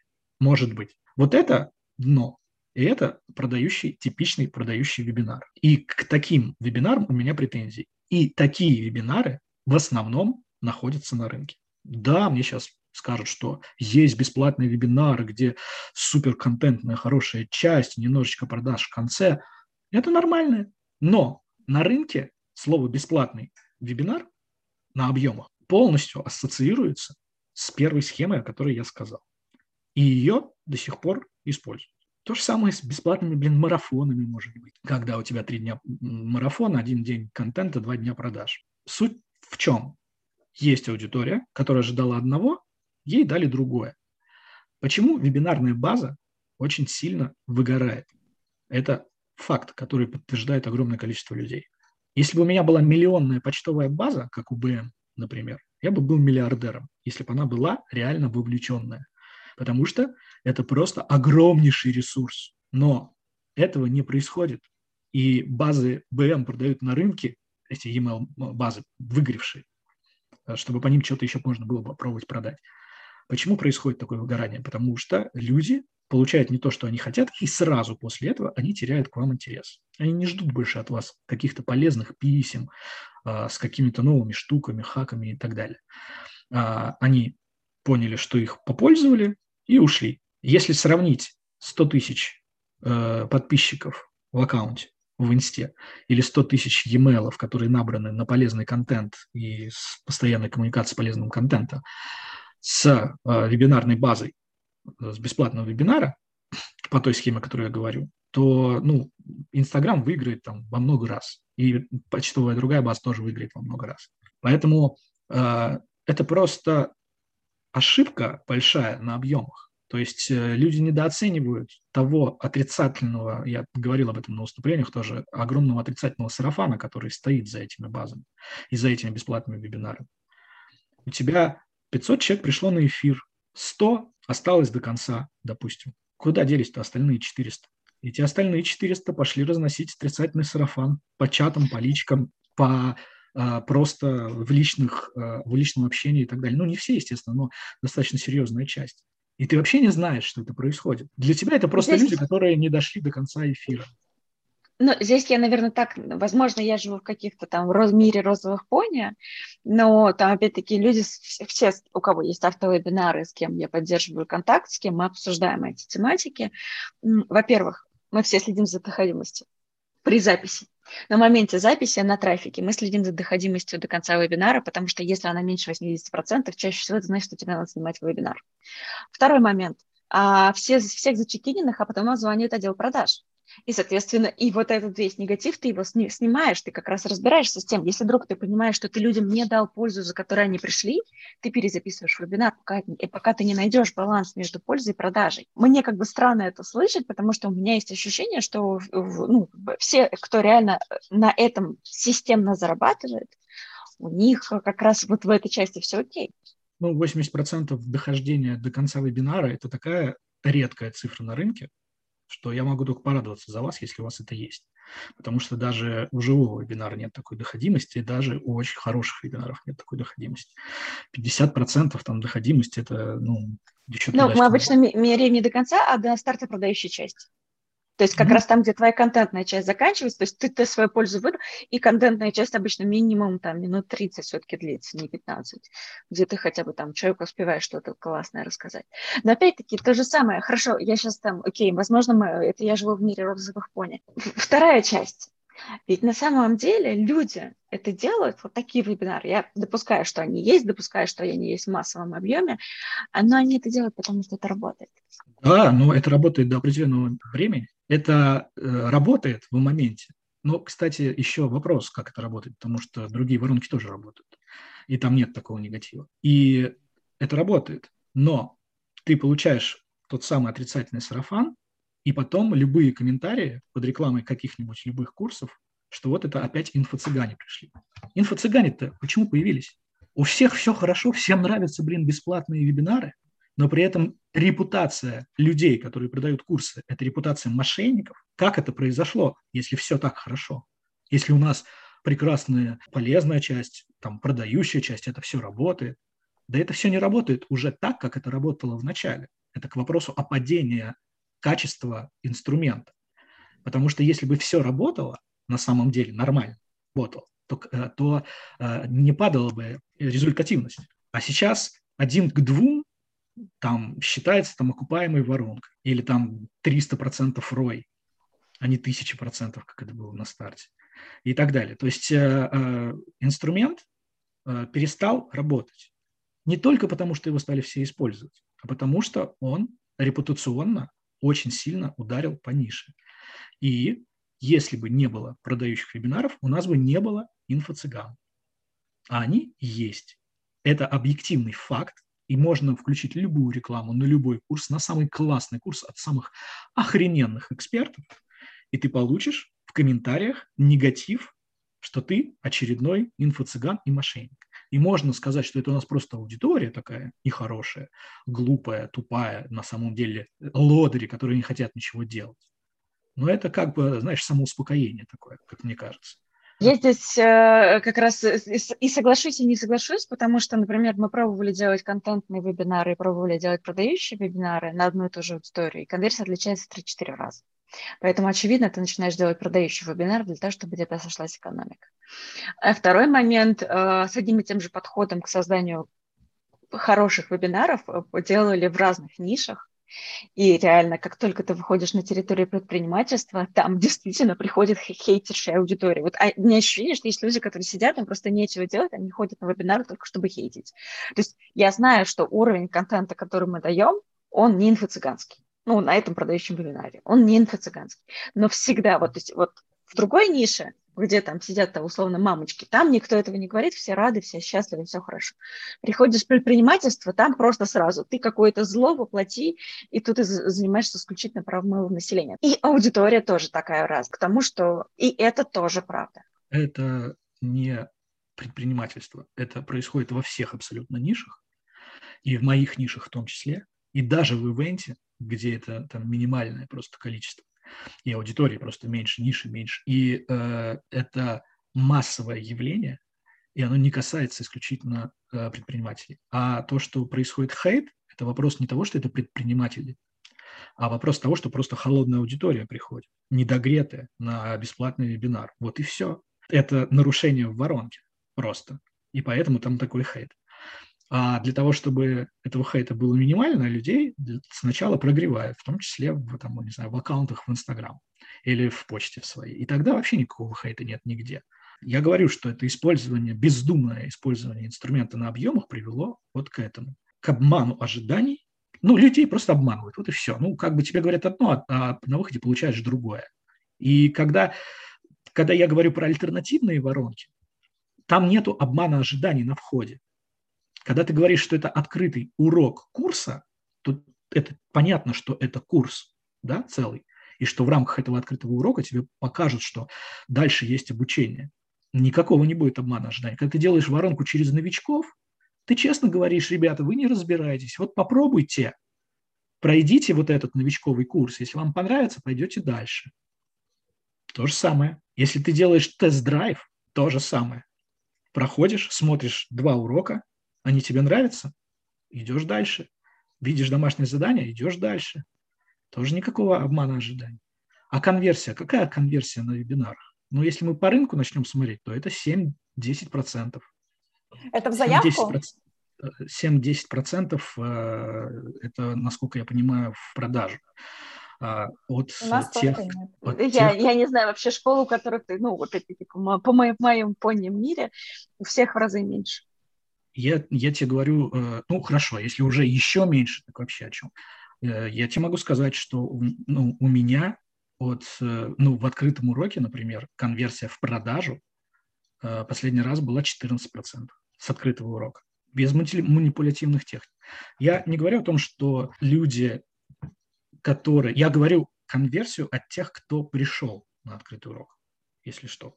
Вот ты говоришь, что мы делаем продающий автовебинар вместо контентного, и у нас сразу конверсия в 3-4 раза увеличивается. А я тебе говорю, что если делать альтернативные воронки, то конверсия может быть такой же или больше даже, без продающего, ну вот прямой технологии продающего вебинара, да, и при этом ты можешь получать сопоставимые цифры конверсии и не получать хейт, и не получать э, обвинения в том, что ты кого-то обманул, и не получать завышенных ожиданий. Смысл делать один и тот же, пробовать один и тот же инструмент, который, да, дает продажу, но при этом дает отрицательную репутацию, когда вокруг полно инструментов, которые не дают отрицательную репутацию, но при этом а, как бы также работают.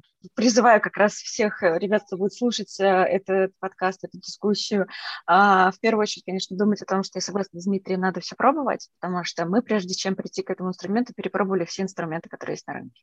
И у нас, к сожалению, в нашей нише оказалось, что это самая работающая модель. То есть там, например, бесплатный марафон, который является, по сути, бесплатным тест-драйвом курса, но у нас там тематика такая, да, что у нас э, люди заходят, заходят массово, заходят дешево, их много, ты очень много тратишь э, денег на то, чтобы ну, поддерживать там, когда ты проводишь марафон на несколько тысяч человек, это просто физически все, да, всей точно. команде сложно, да, как бы, потому что идет большой поток людей и так далее.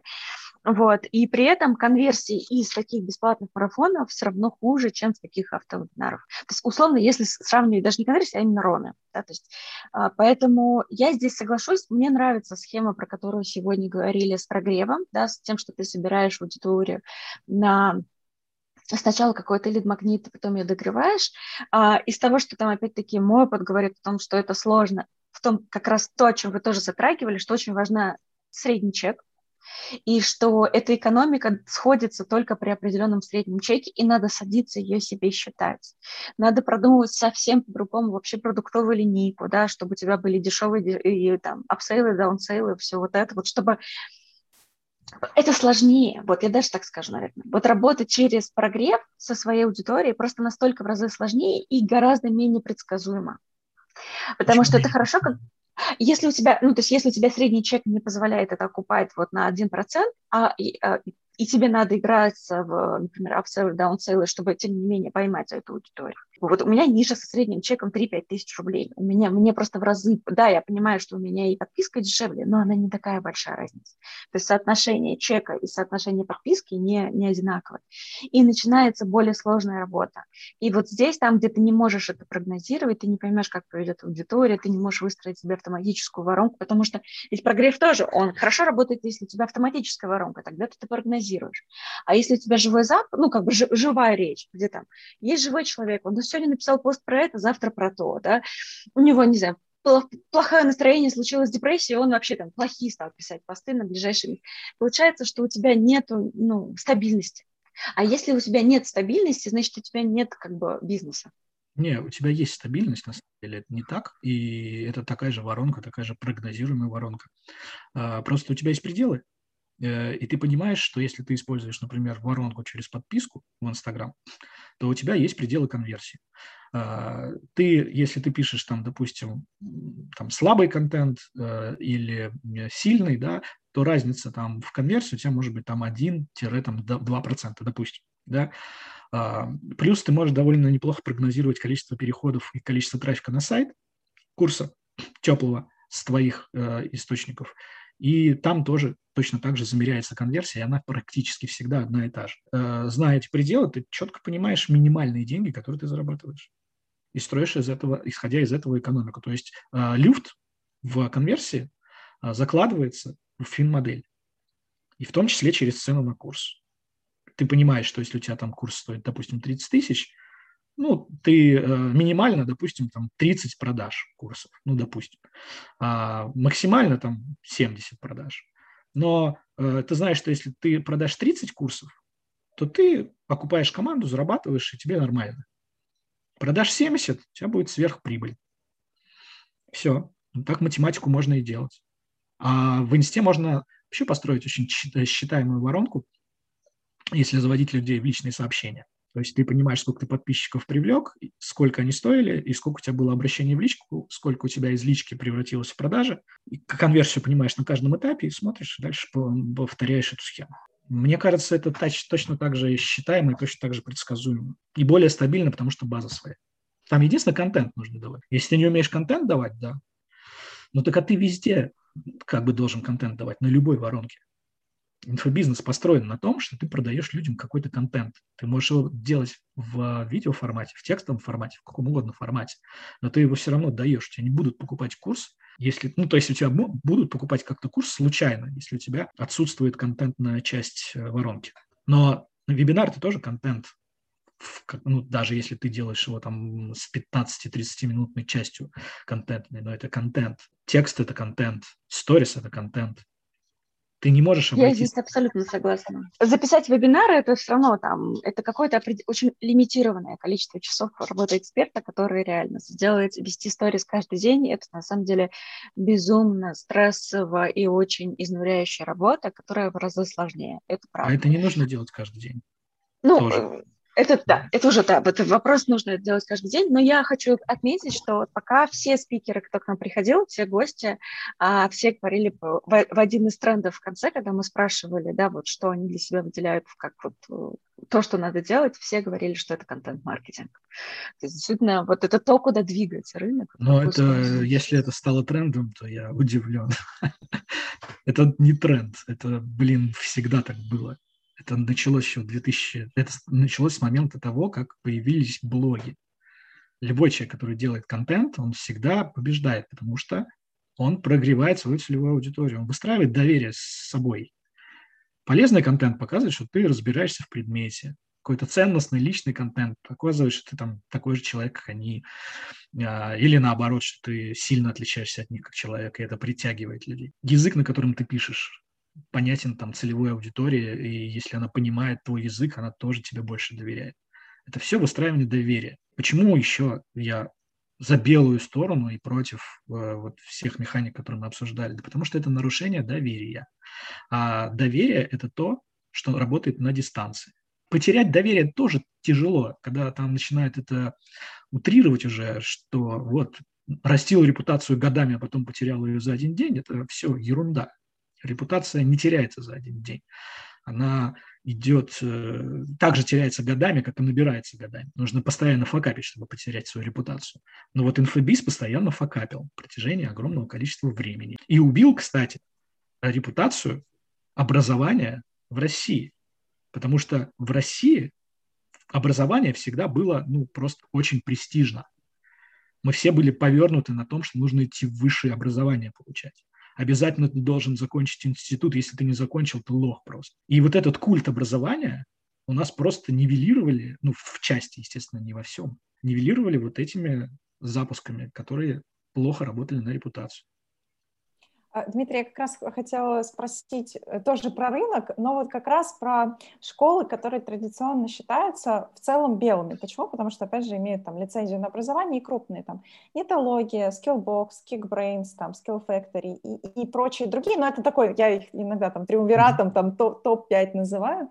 Вот. А в чем их фишка, если, по сути, у них нет бренда, у них нет доверия репутации, уже как бы по рынку, вот, э, судя как раз потому, что писали ребята вам в ответ, ой, да и это там школа, ну, не, я тоже не буду, наверное, про кого-то говорить плохо или хорошо, это мнение отдельного человека, там, а вот это большая школа, мне не понравилось, а вот это большая. И действительно, если посмотреть на сайты отзывов э, по вот этим крупным школам, там довольно много негатива. Вот за счет чего они держатся, и как вы думаете, насколько они долго в такой модели смогут продержаться, когда вот копится какой-то флер вокруг них, а доверие, по сути, нельзя выстроить как у личного бренда. Доверие можно выстроить просто к бренду за счет, ну вот, например, Яндекс Практику. Сразу идет доверие бренда Яндекса. Сразу что-то серьезное. Яндекс обучает. Ну, ребята же не просто так. Да, это вот скиллбоксу сложнее, а, потому что он выстраивает. Но доверие к бренду может быть тоже. Я не знаю, что с, с ними будет, с большими школами, но то есть они наверняка останутся. Вопрос в том, насколько у них экономика будет сходиться, потому что они же на инвестициях все живут, а э, огромные ресурсы туда расходуются. У них очень высокая линейка продуктов, за счет этого идет постоянный объем выручки. Но когда ты запускаешь курсы по шитью и тут же курсы по таргету, и тут же курсы по программированию, ну, как бы все понятно. Масштабировать можно, наверное, такое, но это какая работа должна быть проделана, чтобы экспертов нормальных найти и все остальное. Единственное, что с ним может случиться, это у них инвестиции кончатся. Они все-таки живут на том, что у них есть инвесторы. И я не уверен в том, что если на самом деле посчитать их экономику по-нормальному, без инвестиций, то там будет все хорошо. То есть мне кажется, что там будут а, минусовые э, направления совершенно точно, минусовых курсов будет много будут, опять-таки, скорее всего, тащить будут какие-нибудь курсы по программированию, потому что они самые дорогие, самые продаваемые, ну, такие там большой реально жирный кусок рынка. Но э, там уже работа идет репутации бренда. То есть, да, э, кому-то не нравится, но кому-то нравится. Отзывы, если на самом деле в открытых полях читать, то там в целом много хороших отзывов. Я не знаю, может, это они там работают специально над этим, чтобы у них в поиске не выпадало. Вот. Но так просто не поймешь. А за счет того, что они большие, крупные, у них вот эта серьезность университета, то есть они что сделали? Что, на самом деле что сделано? Это взята вышка и переложена в онлайн. Ну, то есть триггеры – это правильно. То есть люди понимают, что максимальное доверие есть к вышке, хотя образование в вышке вообще не факт, что лучше, чем в скиллбоксе. Но ты показываешь себя, что мы серьезные, что мы как вышка, у нас есть лицензии, и люди переносят эту репутацию на бренд и бренд так усиливается. То есть это тоже способ повысить репутацию, э, не опираясь на личный бренд. И на долгосроке это даже лучше, потому что личный бренд сильно привязывает. Школу не продать, например, нормально. А Skillbox явно под продажу в том числе растет. Это доверие будет э, в любом случае за счет величины. И надо очень сильно косячить Skillbox у, чтобы и потерять инвестиции, чтобы они там как-то провалились. Я думаю, что будут и авторские курсы, и университет.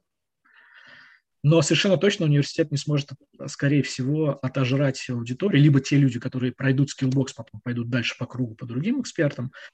Но сильные, уни... большие университеты не могут купить сильных преподов на самом деле. Они могут купить среднестабильных преподов. А вот купить э, мастеров они не могут. А мастера умеют уже сами курсы запускать. И вот будет перетягивание каната, я считаю. Наверное, мы тогда сейчас уже будем переходить к нашей как раз финальной части, такой блиц и личное. Из э, личного я хотела задать вопрос. Эм, э, со стороны тоже э, я вижу вас, может быть, как всегда, внешнее впечатление, оно такое именно внешнее. Кажется, что действительно очень много проектов, очень много задач. И кажется, что где-то рядом выгорание или усталость, или, боже, да уже как, которая конференция, или вот как раз ковид очень сильно влияет на то, состоится, не состоится. Очень много там, ну, нерва, задач, э, ответственности. Как вы отдыхаете, как вообще выдерживаете такой темп и так, ну, так, такого масштаба задачи, как там конференция на там, тысячи человек? Ну, я бы не сказал, что мы всегда выдерживаем. Выгораем 100%. Перезагружаемся тоже, ну, приходится перезагружаться. Поэтому я не могу сказать, ну, мы херачим постоянно, на самом деле. То есть это ситуация постоянной работы. Но другое дело, что нам это нравится. То есть мы не делаем же это через силу, там, из-под палки и так далее. Но в управлении процессами мы просто отказываемся, чаще всего мы отказываемся от того, что нас прямо сильно потери сил делают наибольшие. То есть, например, я бы мог сейчас домашки проверять в всех же объемах, но я не стал это делать. Почему? Потому что это отжирает огромное количество силы, и я э, не готов проверять больше определенного количества домашек. А, соответственно, я убрал этот фактор. А, там Наташа там, отказалась недавно от записи там, курса для университета. В том числе, там были разные причины, но в том числе и потому что нет, не те условия, поменялись условия, это уже не качает, значит, на это не будет тратиться силы. Где-то нужны дополнительные сотрудники, чтобы они выполняли эту задачу. Значит, нанимаются сотрудники. Если брать управление, то надо просто намечать главные задачи. Главные ключевые точки, которые влияют на все. И главные ключевые точки, на них, собственно, нажимать. Если мы понимаем, что для того, чтобы система работала, у нас там должны быть, допустим, 4-5 главных продуктов, которые дают наибольшую выручку, значит, мы их выявляем, сосредотачиваемся на них и в первую очередь вкладываем ресурсы туда. Свои личные, я имею в виду, ресурсы. Если мы понимаем, что вот эти дела отбирают огромное количество энергии, значит, мы убираем эти дела. Это в моменте. Но все равно это не идеально. То есть мы запариваемся очень сильно. И я могу сказать, что я там, например, могу довольно неплохо начать бухать в определенный момент, потому что я не могу снять напряжение по-другому. По возможности, конечно, лучше этого не делать, я не советую, но а, это факт. Я, например, сейчас начал уезжать как раз-таки по этой причине э, за город постоянно жить. Вот я сейчас тестирую в разные отели по Ленобласти, потому что город из меня высасывает силы. Я специально построил себе план, прям выбрал базы, которые есть. Я вот буду по максимуму на них находиться до тех пор, когда я, пока я не пойму, что я восстановился. Тоже для того, чтобы справиться. Естественно, ресурсов на это э, жрется много, но принимая правильное решение, можно минимизировать потерю сил. Для меня этот процесс, ну то есть я тоже ищу способы минимизировать потери сил. Ну и плюс, естественно, спорт и практики никто не отменял. Наташа там 4 или 5 раз в неделю ходит на всякий разный спорт, ну а я занимаюсь цугуном. А вот то, что как раз э, вы огромное еще количество усилий тратите на то, чтобы э, противостоять рынку, я не знаю, может быть, и прилетает какой-то негатив, там, а что это вы на нас тут э, говорите, а что тут вы... Ну, то есть, может, э, мне кажется, что в личку точно что-то такое прилетать, и, конечно, наверное, легче идти с, как бы, вот, не, не, не вступая в такие противоречия с рынком. Как э, вы вот эту психо... Есть ли это психологическая нагрузка, и как вы ее выдерживаете, когда все такие, да нет, ты не прав, нет, так не надо. Эта задача э, на самом деле уже давно решена, ну, то есть мы с этим сопротивлением сталкивались все время. Мы когда сделали первую конференцию и для ивентеров, и для СММщиков, у нас тоже была куча хейта. Ну, так не, не прям куча-куча, да, ну, был. Э, и с белой конфой то же самое было на старте. И по чатикам там понеслась. Ну, мы знаем все. И... Это ваш стиль? А, это, ну, это не то, что наш стиль, мы просто привыкли к сопротивлению. Ну, то есть оно всегда. Но мы э, как бы идем просто и делаем все. Сопротивление будет, но мы к этому готовы. Это как раз-таки не отбирает у нас очень много сил. Мы уверены в том, что мы делаем. А вот э, объем, вот вещи, которые действительно отбирают силы, это очень важно. То есть их важно найти и убрать, чтобы дальше эффективнее работать. А можем ли мы еще коснуться того, что как раз э, у вас совместный, получается, бизнес? Я своими словами скажу, может быть, да, тоже поправите меня, что совместный бизнес с супругой, как вы э, делите там личное, рабочее, э, может быть, отдыхаете друг от друга, может быть, э, поделено, вот ты за одно отвечаешь, ты за другое, так, чтобы это было эффективно. Может быть, какие-то советы, потому что вот как раз в онлайн-образовании часто встречаю, что делают бизнес семейный, брат с сестрой, там, муж с женой, вот может быть, какие-то советы есть успешные? У нас разделены направления. Это важно. И разделены направления по-настоящему.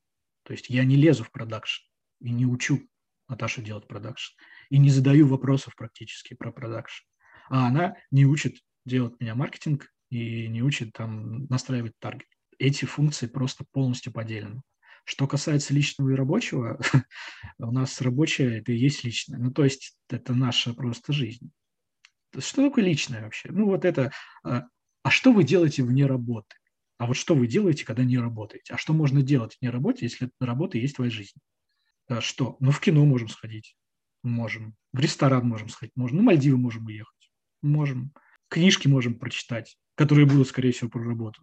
Можем. Просто вот это... А может быть, у вас какое-нибудь хобби есть? Нет у нас хобби. Вот наше хобби. Как бы оно и есть. Просто внутри этих направлений мы можем отказаться от чего-то да, и чего-то не делать. Но, значит, если от какого-то направления откажемся, значит, будет другое направление, которое, куда пере, перетечет внимание. Вот, поэтому вопрос разделения рабочего и личного ну, не ясен. Мы управляем э, своим временем, если надо, мы можем уехать куда нам надо. Все-таки те деньги, которые мы зарабатываем, они позволяют нам, ну вот я сейчас захотел и поехал по базам. У меня есть на это деньги. Они сейчас, ну, понятно, что не самые дорогие, как в сезон, но все равно это дороже, чем квартиру снимать. Я могу себе это позволить, потому что мне там это потребовалось. И так во всем происходит. У нас еще есть такой вопрос. Может, посоветуете ли какие-то курсы, которые проходили, книги, а, или, может быть, не в таком формате, а, допустим, на кого-то подписаны, за кем-то следите из а, его там постов или каких-то статей, черпаете что-то полезное? Скажем так, я курсов не прохожу сейчас, а, но мои сотрудники проходят. И Кадырова проходили микроволновку. Хороший курс, реально. С самыми важными базовыми блоками по изучению целевой аудитории, в том числе и пониманию, как с ней работать, который, кстати, вот гораздо лучше, чем многие курсы. Ну и вообще хороший продукт, короче. Это первое. А, и это реально так, это, по-моему, последний, вот реально, что покупали. Потом э, из блогов я читаю Марениса, «Темная сторона». Считаю это одним из лучших блогов про бизнес. Читаю ленивого продюсера, по-моему, у него называется блог, Телеграм. Э, Забыл, блин, вылетело название э, из головы. Тоже интересно. Свой взгляд на все. Э, но это именно про инфобиз. И я, ну и я посматриваю, естественно, новостные там телеграм-каналы по нашей нише, там типа блог Ткачука, Денатив э, или русский маркетинг я смотрю. Но э, это именно, чтобы понимать, какие изменения происходят быстро, достаточно. Это не то, чтобы я там оттуда какую-то супер полезную информацию для себя набираю, там, в отличие от Марейнис, а вот за новостями там слежу. И все. Я очень мало, на самом деле. Вот это тоже к вопросу о том, как не выгорать и не тратить силы. Я мало потребляю информации, которая мне не нужна. Она есть, но это минимум. Я поэтому почти не читаю ничего там в том же самом Инстаграме и все такое. Если я не решаю конкретную задачу там, по исследованию аудитории или конкурентов. А бумажные или электронные книги есть ли какие-то сейчас? Может быть, даже художественные? Бумажные книги, последние из того, что прям очень хорошо, это ясно, понятно, Ляхова. Мне также понравилась книга «Кота. Инстаграмнутые тексты». Это все копирайтинг. А, я перечитываю сейчас «Психологию влияния», э, последнее издание и я купил там еще какую-то книгу тоже, э, Челдини э, «Развитие», короче, это психология влияния, следующий этап, я не помню тоже название, которое есть. А еще я читал, э, в плане стоят книги по сценариям. Я хочу э, пересобрать все, что я знаю по сценарному ремеслу.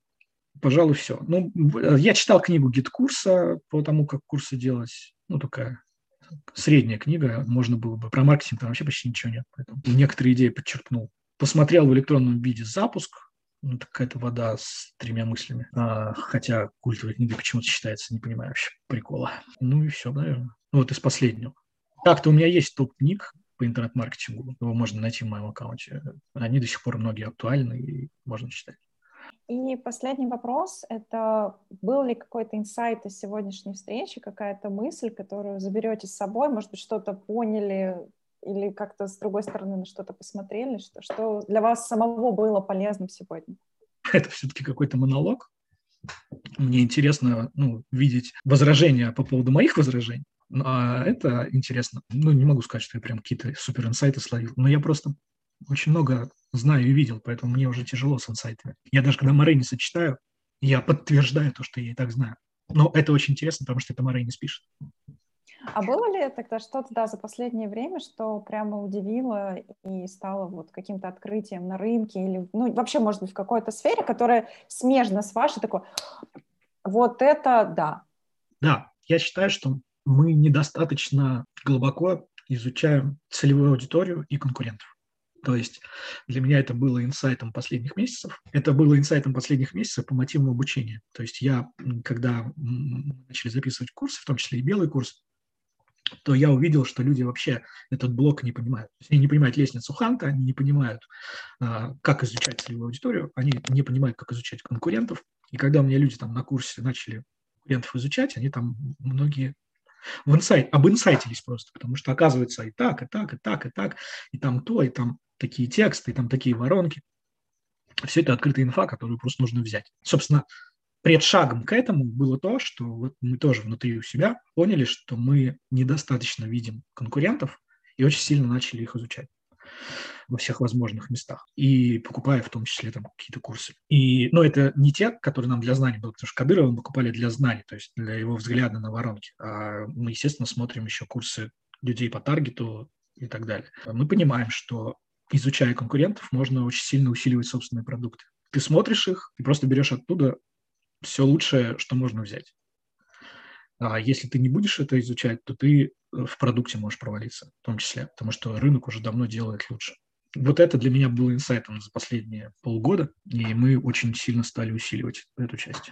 На этом все. Спасибо большое, Дмитрий. Было очень интересно с вами поговорить и подискутировать, и затронуть э, иногда те темы, которые кто-то боится поднимать. Э, мне кажется, что это было с одной стороны, полезно, с другой стороны, полезно как факт, который можно принять, а с другой стороны, как та, та мысль, которую еще каждый для себя, мне кажется, об, обмозгует и для себя примет тоже решение. По крайней мере, то, что мы подняли вопрос, что ты выбираешь, это уже, я думаю, что полезно и заставит задуматься нашу аудиторию. Спасибо большое. Я тоже хочу сказать большое спасибо за разговор, потому что мне кажется, что то отчасти, что сейчас там происходит с рынком, да, то, что действительно появляются одни курсы, вторые курсы, третьи курсы, они учат какому-то одному подходу, ну, то есть, например, как Excel когда-то всех научил делать автовебинары. И все, ощущение, что люди как бы остаются вот в рамках этого как бы коробочного решения и не пытаются выйти за, за пределы.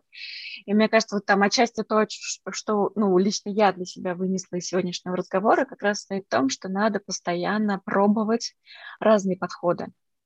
И смотреть не только все-таки на окупаемость, хотя это важно, но и на то, насколько твоей аудитории естественно и комфортно находиться в этой воронке. Это точно. Спасибо большое. Пожалуйста. Ребята, напоминаю, что вы можете задонатить нам за классные подкасты, но не деньгами, а вашим вниманием. Сделайте сторис или пост о нашем проекте. Можно рассказать о том, какой у вас был инсайт после прослушивания или что вас зацепило в разговоре. Но в целом, даже простого, советую, рекомендую. Подкаст «Огонь» всем слушать. Тоже будет достаточно. И да, для тех, кто любит говорить, что не может рассказать, потому что фоточки нет красивой, лайфхак. Сделайте скрин аккаунта или конкретно того подкаста, что вам понравился, и выложите его с отметкой. Ну что, прямо сейчас, пока вы разогреты, мы уже практически готовы вывести кнопку «Поделиться» в нашем эфире. Ладно, шучу. Никаких вебинарных штучек. Просто надеюсь на вашу поддержку. Пока-пока.